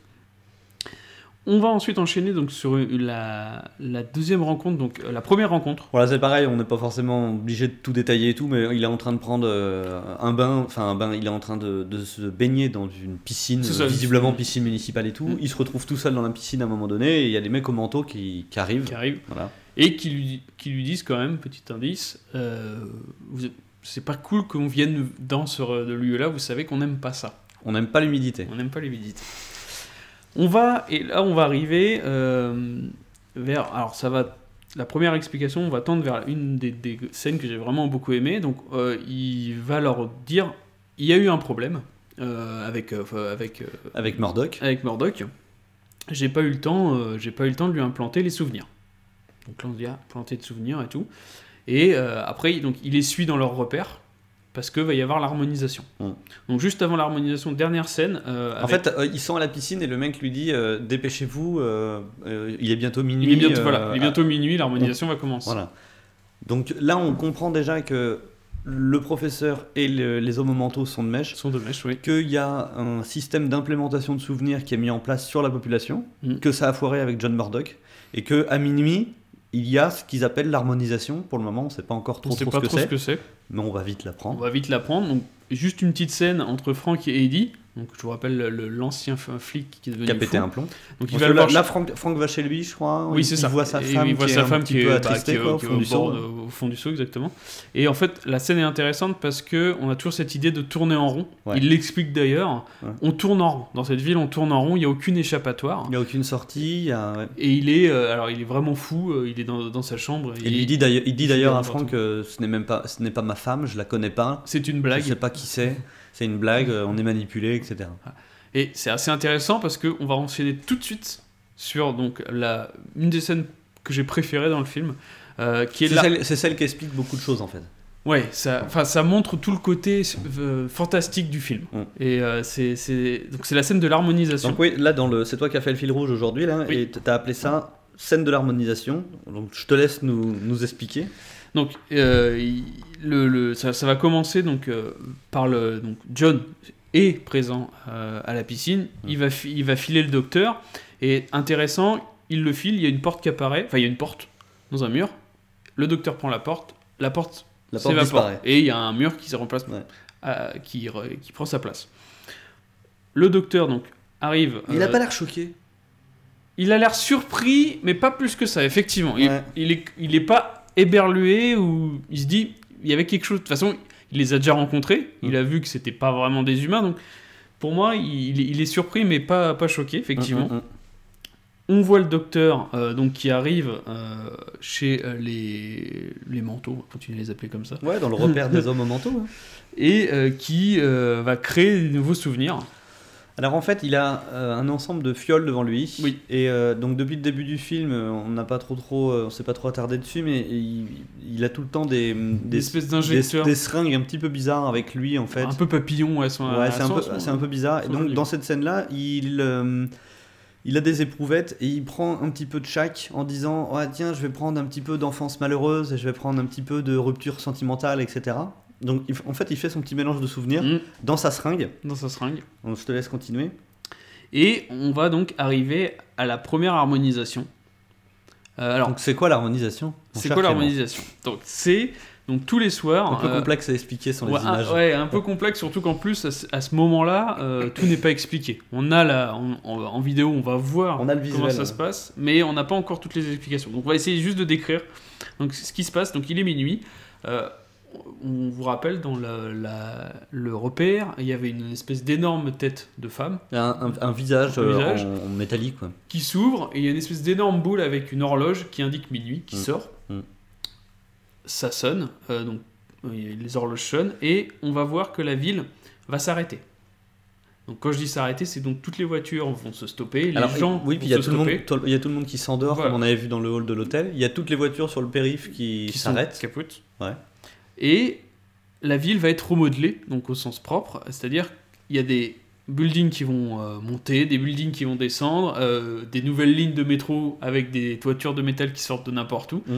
Et euh, y a à ce moment-là, seul John arrive à résister à Alors, l'adaptation. John, lui, il est, il est réveillé pendant cette il est réveillé, c'est le seul qui est Les gens, les habitants de la ville ne sont pas censés voir cette harmonisation. Mm. Mais John, là, lui, la voit. Donc complètement paumé, le bonhomme.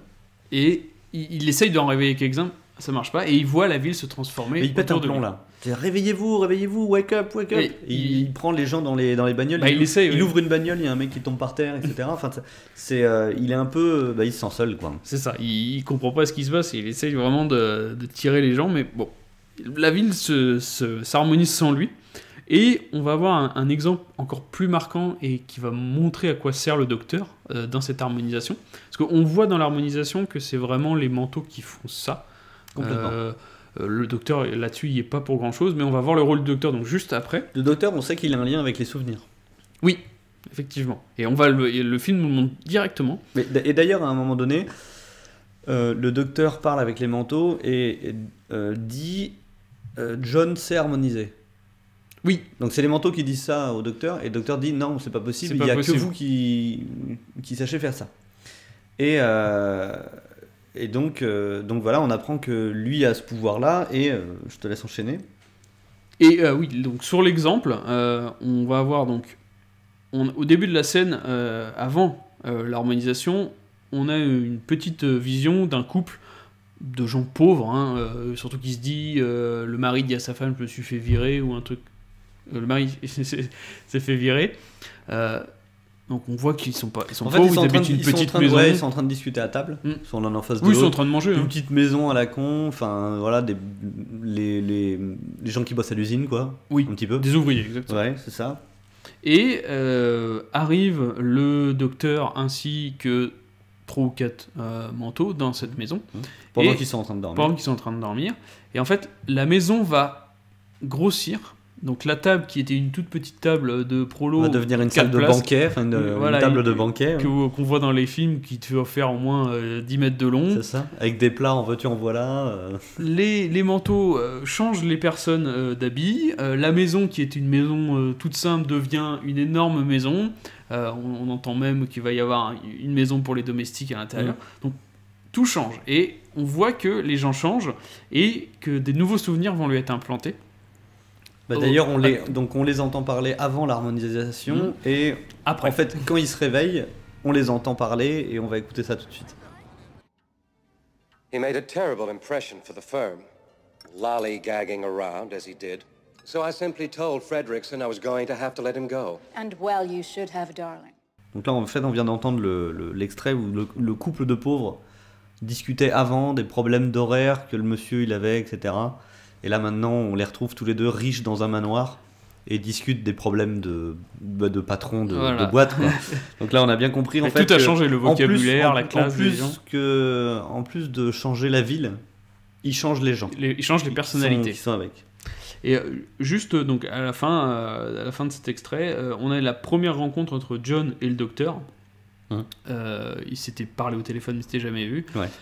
Début d'explication, mais pour l'instant, euh, John est assez en mode euh, agressif. Ouais, il le chope dans une ruelle en fait, il a envie Voilà, de découdre un petit peu dans la parce ruelle lui qui dit qu'est-ce que vous m'avez fait euh, et là il joue super bien je trouve euh, Rufus Sewell parce qu'il il a il est complètement paniqué, il, il a en face de lui le, le mec qui est responsable de tout ce qui lui arrive, enfin du moins il le pense Il le pense. et moment-là. ça s'avérera vrai Mm. aussi d'ailleurs et, et donc ouais il il a pas tout de suite envie de le frapper mais il est, il est, il est en mode panique et euh, il est en mode euh, je te lâcherai pas quoi dis-moi ce que tu m'as fait quoi Et là, deuxième démonstration de son pouvoir, il lui met un espèce d'énorme rayon. euh, Ouais, il lui met un kick sans le toucher, quoi.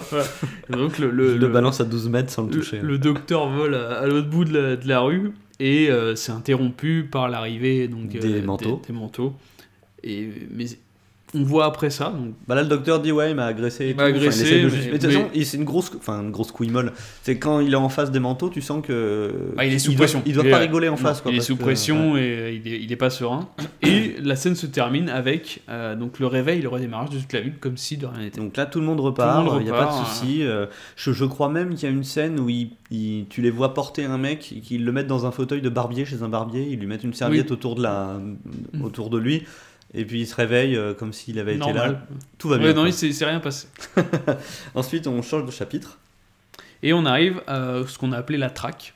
Euh, Ouais. Donc là, le film a été posé, les personnages ont été présentés, la partie fantastique a été présentée. On sait plus ou moins ce qui se passe. On sait ce qui se passe. Et donc là, euh, il y a ouais, une demi-heure, trois quarts d'heure, je dirais, de, de, de film. Et là, on.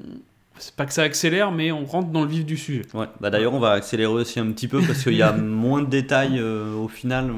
L'histoire est mise en place, maintenant on va vers le, le dénouement. Le dénouement. Voilà. Euh, on, on ouvre le- ce chapitre-là direct sur Emma qui, qui chante une deuxième chanson. Deuxième fois, effectivement. Ensuite, on va, on, on arrive, on retourne dans le repère euh, des méchants avec donc il y a une explication entre eux parce que euh, John donc a développé un pouvoir. Maintenant, Mhm. ils en sont sûrs, ils l'ont vu hein, avec le docteur. Ils en ont été témoins. ouais. Ils en ont été témoins. Et la seule solution qu'ils ont trouvée, euh, c'est de s'implanter les souvenirs de John dans un des des personnes, dans, Dans un- dans des dans l'un des leurs. Quoi. Apparemment, donc ça, fait- ça leur fait assez peur. Euh, ça n'a jamais fonctionné. On Mm. l'apprend. Ouais, donc, ils aiment pas trop trop ça. ils ouais. aiment pas trop trop ça. Ils ont apparemment déjà perdu des gens qui sont soit devenus fous, soit qui sont suicidés. Mm, mm. Parce qu'on euh, il- on voit vraiment des souvenirs qui qui ne fonctionnent pas. Et donc le personnage sélectionné pour recevoir euh, ces souvenirs s'appelle Mr. Hunt. Mm. Et ça va bien se passer. Euh, bah, Donc il- en fait, il, il n'a pas la personnalité, mais il a tous les il souvenirs. a tous les souvenirs. Alors dans un premier temps, il n'a pas la personnalité. Ah oui, c'est vrai qu'après il va commencer un petit peu à fusionner. Voilà. Et, et, euh, donc euh, Mr. Hunt. Donc ceci dans le but de le traquer et de savoir où il est. Et ensuite, on a, euh, on a John qui, euh, lui, se souvient d'un truc en fait en rapport avec Shell Beach et tout. Il se souvient d'un certain Carl Harris. Donc il a des flashbacks et tout qui reviennent. C'est un, un peu compliqué. Donc Mm. il se met en, en chemin pour essayer de le, le, le trouver. Il tombe euh, pendant qu'il va Oui, essayer de le sur la route, oui. il- sur la route, il tombe sur un marchand de, de journaux et euh, il se rend compte en fait que le marchand de journaux c'est le concierge de l'hôtel. Exactement. Et il lui dit bah ça fait longtemps que vous bossez là. Il fait bah oui ça fait 25 ans, euh, un peu de manière nonchalante quoi. Donc je pense qu'il est un peu étonné mais il commence à comprendre qu'il y a un truc qui est. Et nous, on à commence à, comprendre. Nous on commence à comprendre aussi. Et c'est vrai que. Tiens, c'est pas normal ça. Donc John lui cherche à aller à Shell Beach. Euh, on retrouve Mr. End, donc celui qui a la personnalité de John, euh, chez la prostituée, car euh, il a les souvenirs que John était chez cette prostituée là. Donc en fait il, il- il remonte les miettes de pain. euh, À partir des souvenirs, il va essayer de voir le trajet qu'il a fait Mm. pour arriver à la- à l'attraper. euh, Mr. End, on le voit devenir de plus en plus John en fait. Oui, parce qu'on on commence. Enfin, euh, il faut savoir que John avait du coup. Alors, soit c'était le tueur, soit avait des, gènes, des souvenirs de tueur, Mm. puisque euh, Mr. Hand commence à Oui, parce que là, on développer. commence, on commence à douter en fait sur le fait que John soit vraiment le tueur de l'histoire, parce que ben, quand on a vu que le docteur Les- implantait des souvenirs voilà. dans les gens, Est-ce se que dit, c'est euh, est-ce que c'est des souvenirs? Est-ce que c'est lui qui les a vraiment fait Mm. Et donc, on voit que euh, Mr. Hand, avec les souvenirs de John, a envie de tuer et tuera euh, la, la prostituée d'ailleurs. Hum oui, oui, c'est lui, qui tuera la prostituée, ouais.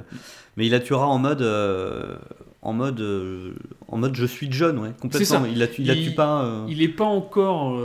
il a ses souvenirs, il n'a pas encore totalement fusionné la personnalité, mais il y a des petits indices qui, qui laissent à penser ça. Euh, dans le même temps, donc, euh, John voulait aller à Shell Beach. Il, alors, il essaie d'y aller par les transports en commun. Il n'y arrive pas. Si, euh, enfin, il, il entend parler d'un- d'une voie express, Voilà. et mais donc il voit que la voie express ne s'arrête nulle ne part. en s'arrête jamais. fait. donc il comprend pas. Donc, il, il commence à comprendre que c'est impossible d'y aller. on peut et pas y aller. ouais. un personnage va lui expliquer. Donc, on retrouve Eddie dans le métro. Donc l'ancien, l'ancien Non, inspecteur qui a l'ancien pété un inspecteur boulot. qui est complètement fou. Oui, donc là c'est très intéressant cette. Mm. J'ai bien aimé aussi. C'est très intéressant et d'ailleurs on va écouter l'extrait. Hey, how come the train didn't stop? That's the express. There's no way out, you know. You can't get out of the city, believe me, I've tried. You're Murdoch, aren't you? The one they've been looking for. Who are you? Used to be a cop.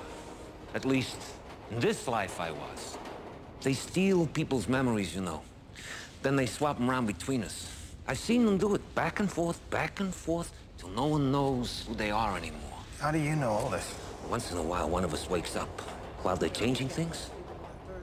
It's not supposed to happen, but it does. It happened to me. They'll come looking for you, Murdoch. Just like they'll come looking for me. But that's okay. I figured a way out.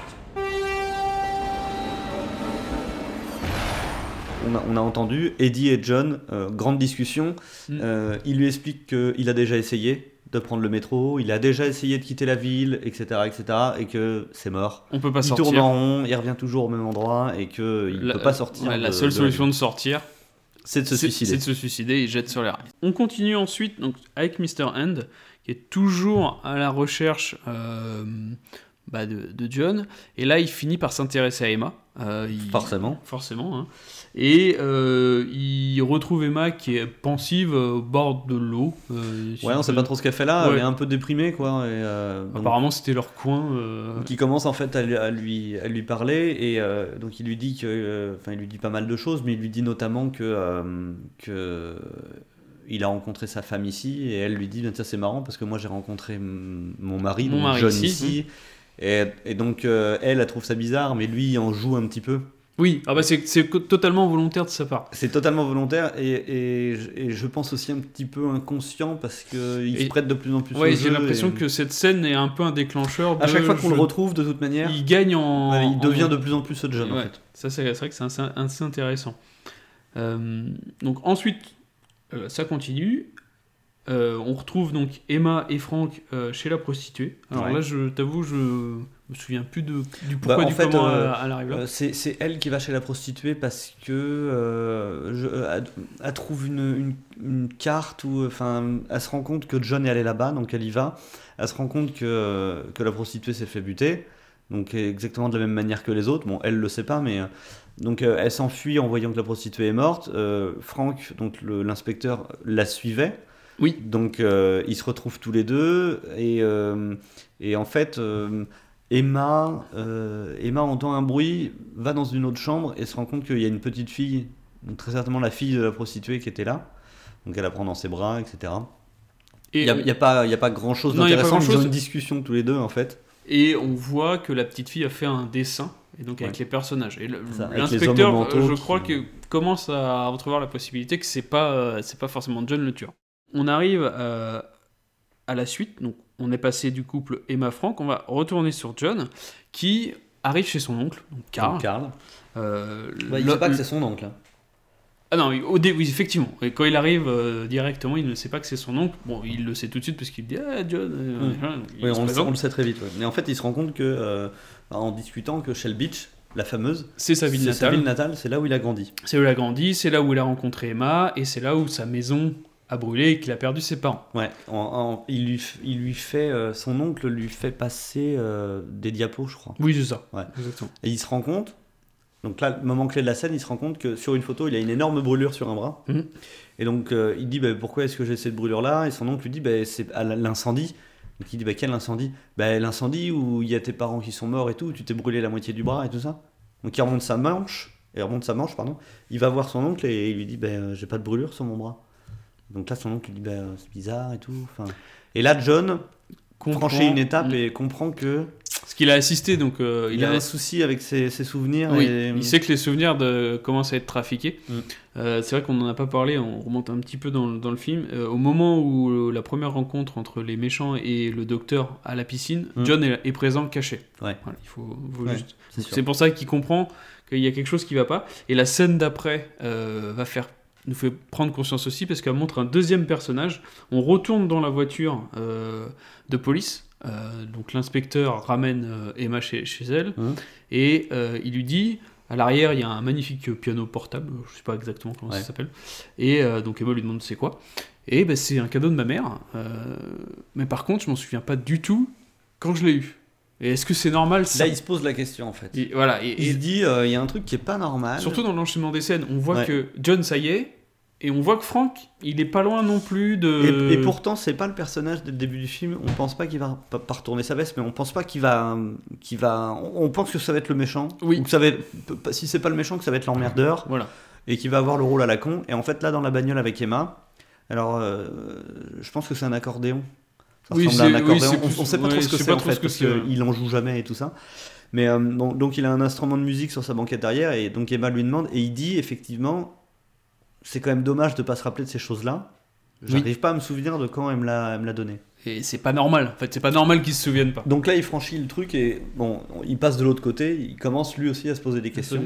Et euh, alors que on se rend compte que l'intégralité de la population ne se pose pas la question.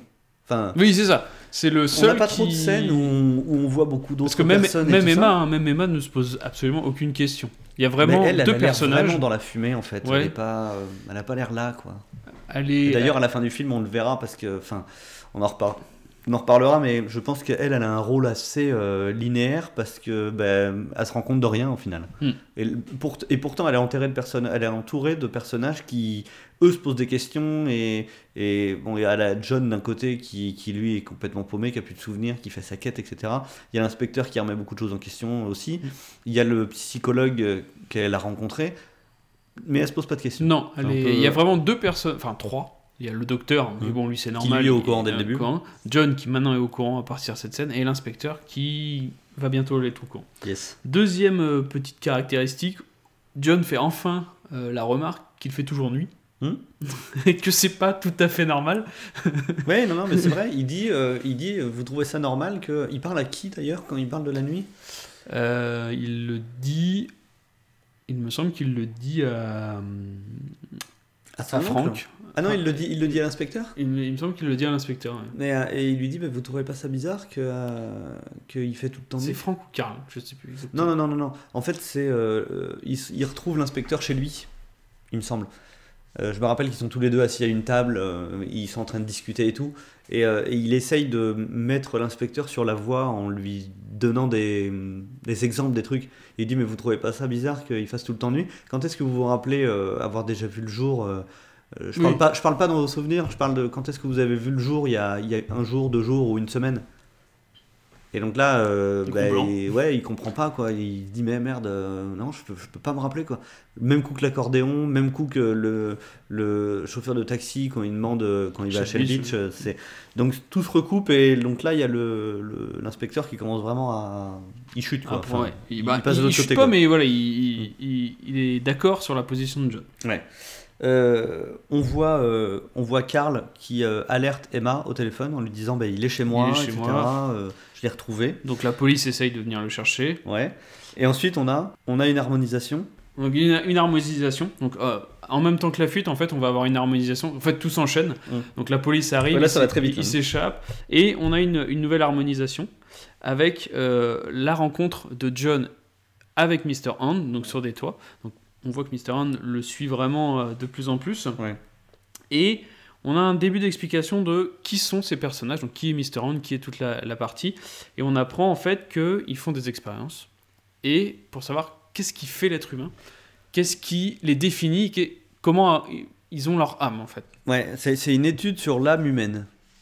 Et on l'apprendra plus tard, mais euh, il se demande à un moment donné, le professeur de- donne, un, donne un exemple et, et dit euh, est-ce que simplement en implantant des souvenirs d'un meurtrier dans une un personne saine, est-ce qu'on devient meurtrier? Est-ce qu'on continue à être un meurtrier, quel que soit ce qui s'est passé avant? Donc voilà, ils ont ces expériences-là. On apprend après aussi que donc c'est une race extraterrestre, ça on l'a vu avant, Euh, et on apprend qu'ils sont en voie de disparition. Donc ça c'est une grande discussion qu'ils ont, mourir, euh, ouais. qu'ils ont tous les trois, qui sont en train de mourir et qu'ils ont besoin d'étudier les humains pour pouvoir. euh, Bah, survivre en Ouais, fait. survivre. Leur but c'est de survivre et de, de se faire implanter. Ouais. euh, Donc là, on a une harmonisation. John essaye d'échapper à Mr. Voilà. Hand. Il, il, Donc- il- il évite de se faire écraser par un immeuble. C'est etc. l'harmonisation euh, partie-action. Donc euh, en fait, ils vont en jouer pour euh, essayer de tuer, euh, de tuer John. Il arrive à s'échapper. Il y a un immeuble qui lui fonce dessus. Il arrive à s'échapper.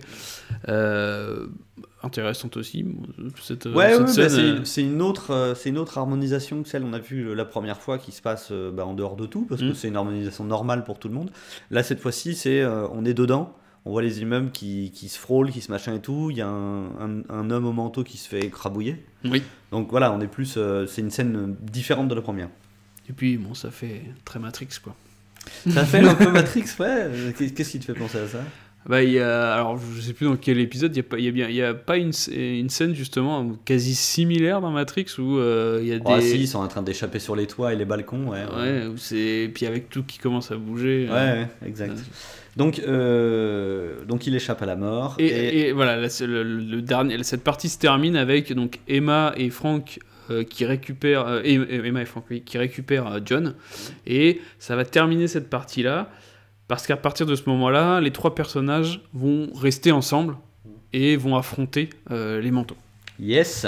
Donc on passe à la partie que j'ai appelée Résistance. Que t'as Resistance. Vas-y, enchaîne. Donc les trois personnages sont ensemble, donc on commence quand même par la petite partie euh, d'interrogatoire, il faut rappeler qu'il qu'il est flic et qu'il est toujours soupçonné. Mhm. Bon, ça passe assez vite et euh, ça se termine de toute façon par la fameuse question où est c'est- là, ouais, j'ai pris, euh, Oui. j'ai- pris de l'avance par rapport à ce que je disais tout à l'heure, mais c'est à ce moment-là qu'ils se retrouvent tous les deux à table et qu'il bah, il, le- il le questionne en fait euh, un interrogatoire. Donc il lui dit, bah, est-ce que vous savez où se trouve Shell Beach Donc il a la même réaction que le mec du taxi.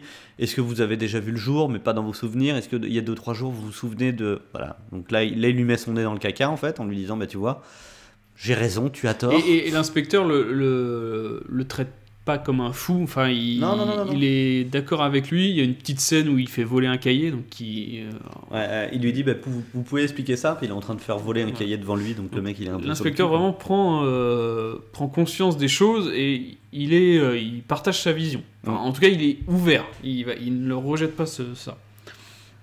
Ensuite, donc petite scène entre John et Emma au parloir. Donc John est incarcéré. Alors là, c'est la, la scène pour lui dire.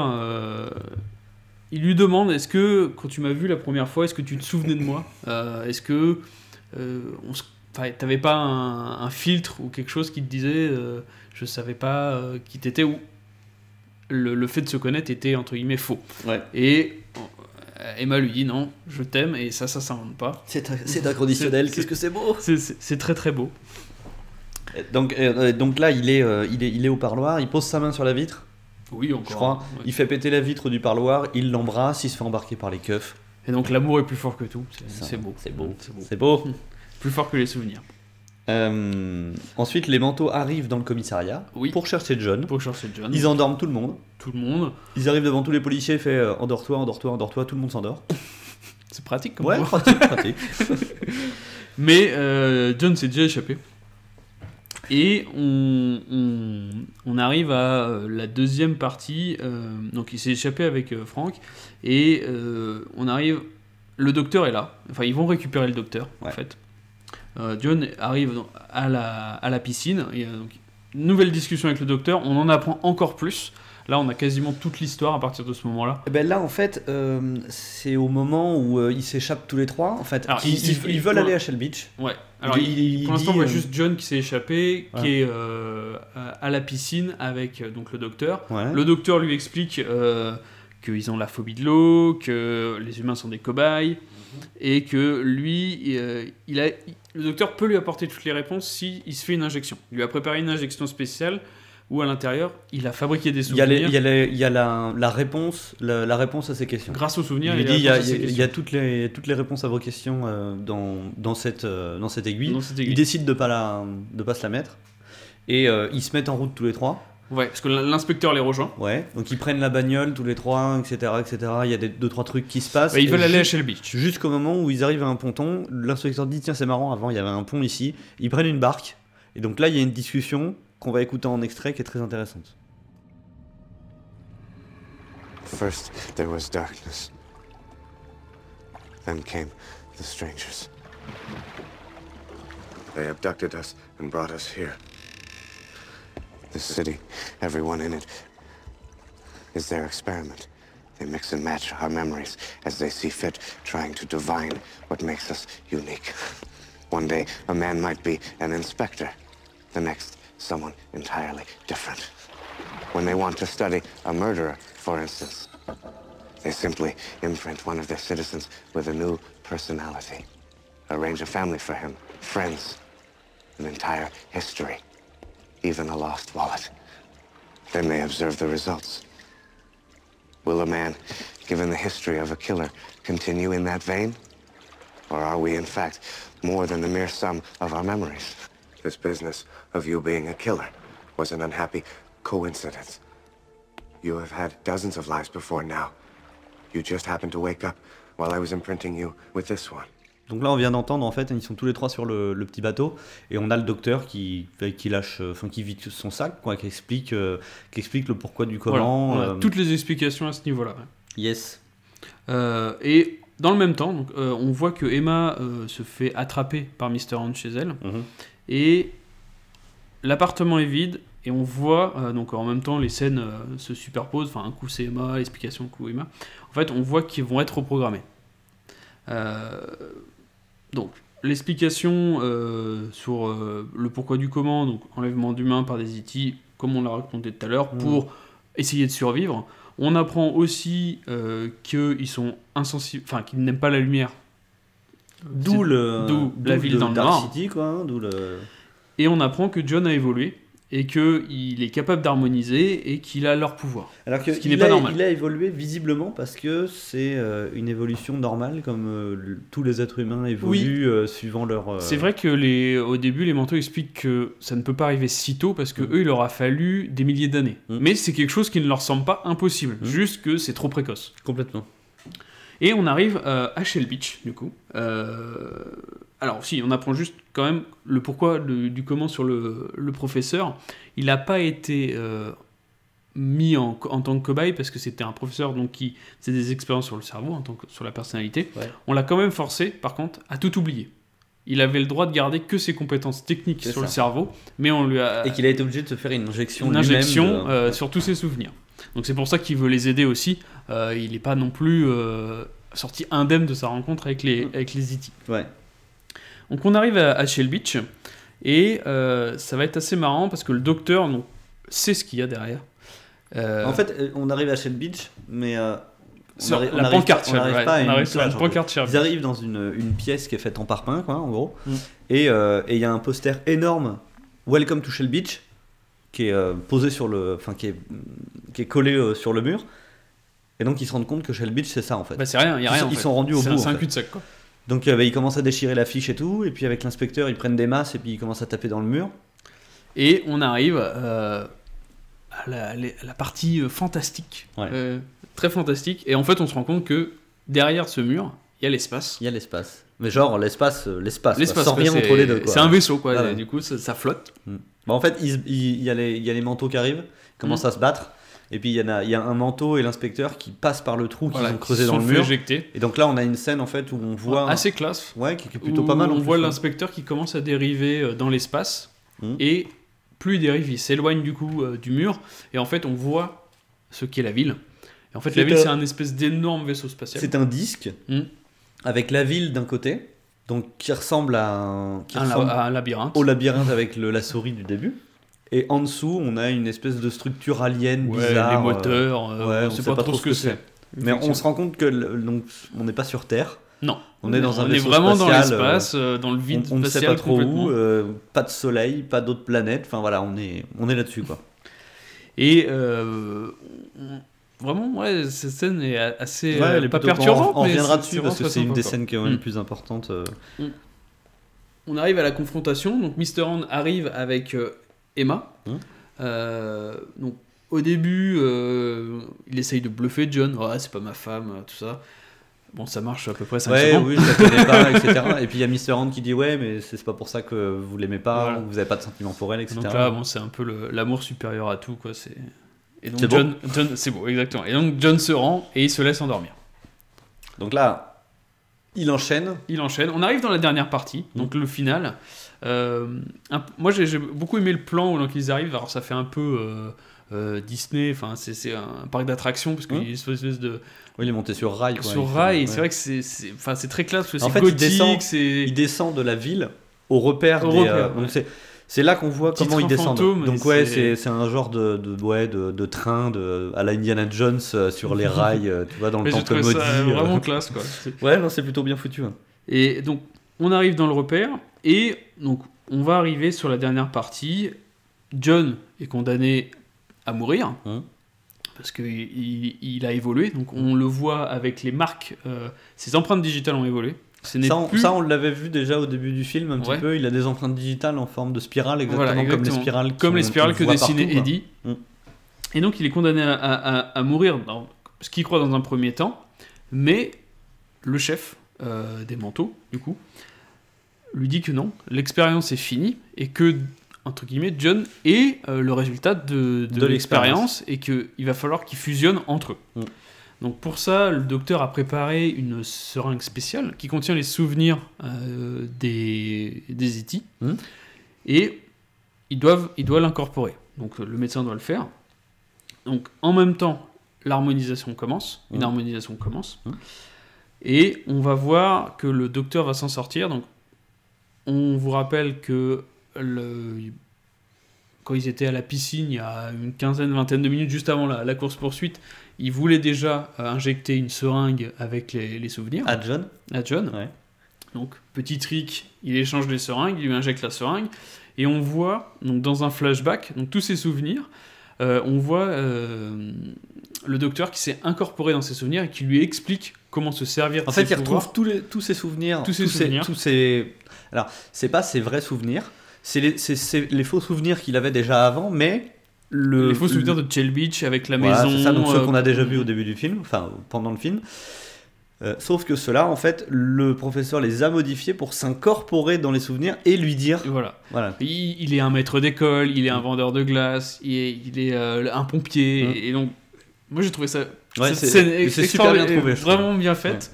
Et euh, donc il lui explique, il peut les battre, il faut qu'il prenne conscience de son pouvoir et qui, qui entre guillemets, il, il- il défonce les, les méchants. Donc la big battle Ouais, entre le grand chef et Murdoch. Donc euh, là, il y a un battle au couteau et tout. euh, C'est à base de télékinésie, quoi.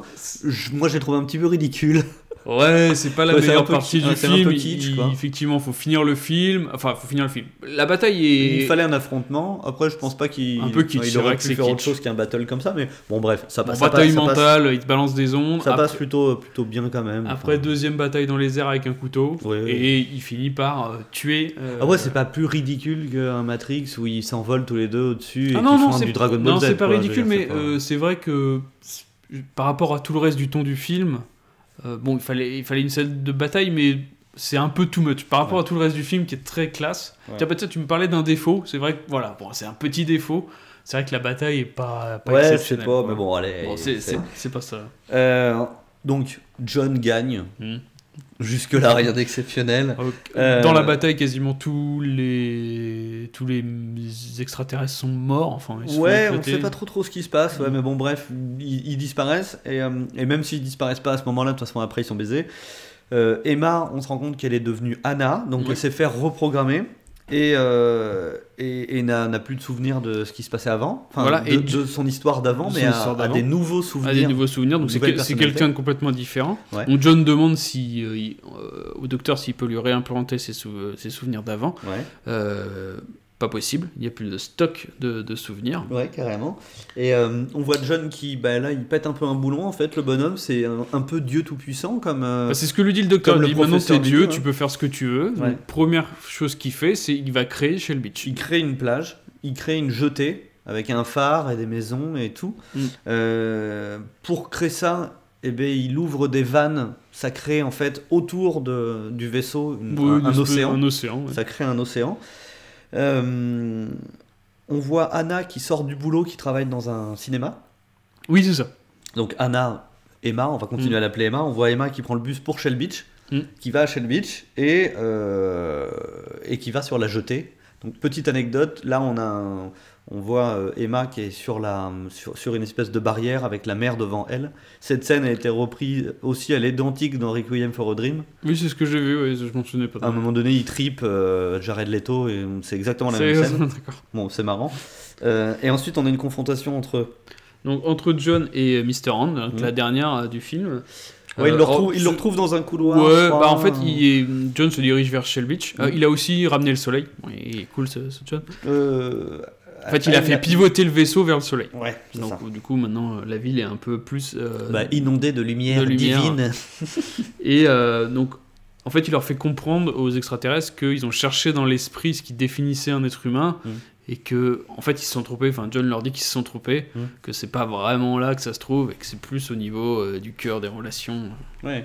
Non, mais c'est une bonne, c'est une belle interrogation sur qu'est-ce que c'est que d'être humain, etc. Oui. Enfin, c'est, on a une Ah non, réflexion le, intéressante. Le, le film, tout le long, entre les différentes personnalités, entre qu'est-ce qui Mm. nous définit, non, est vraiment euh, très intéressant sur cet aspect-là. Et donc, ça se termine. On a Emma, nouvellement Anna, qui attend sur la jetée de, de Shell Beach, Mm. nouvellement créée.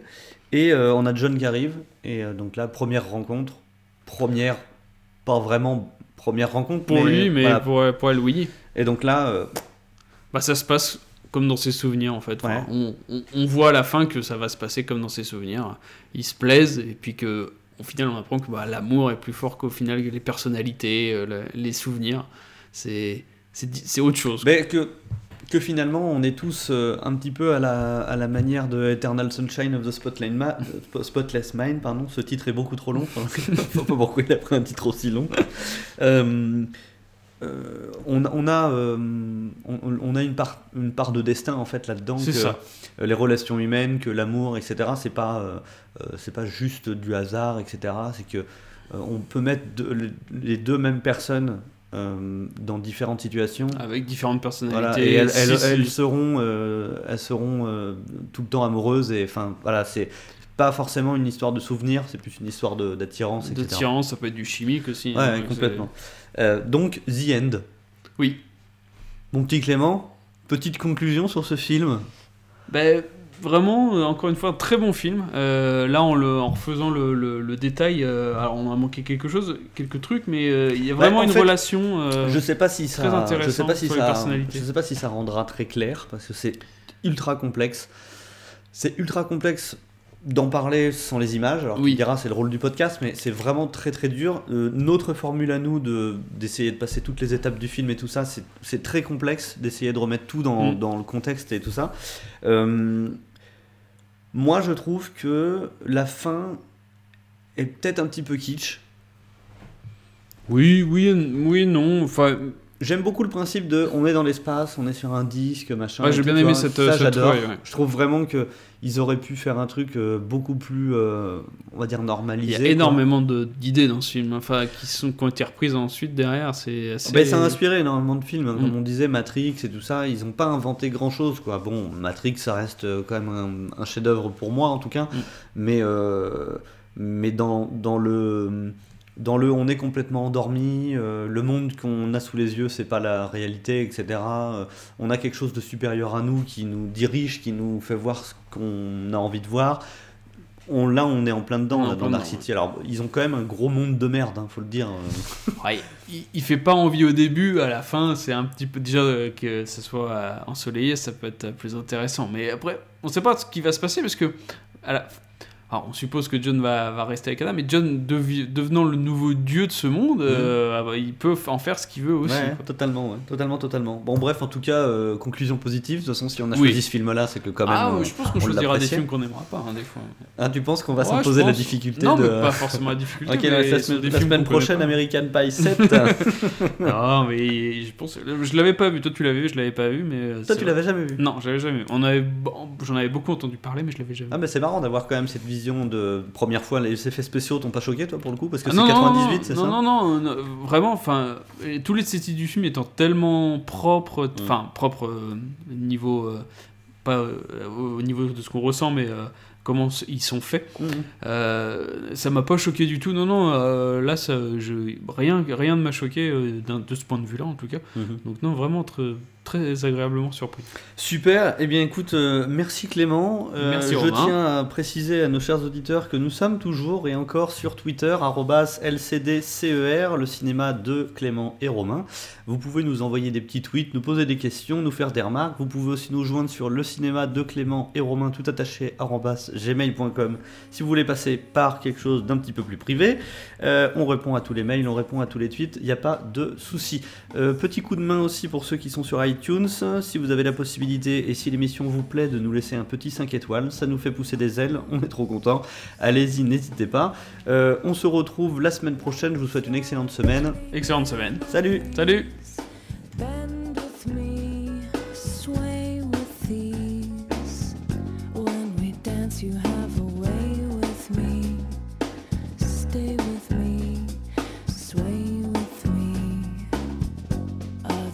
answers may be on the floor, dear, but my eyes will see only you.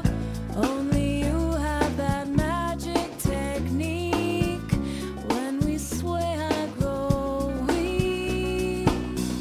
I can hear the sound of.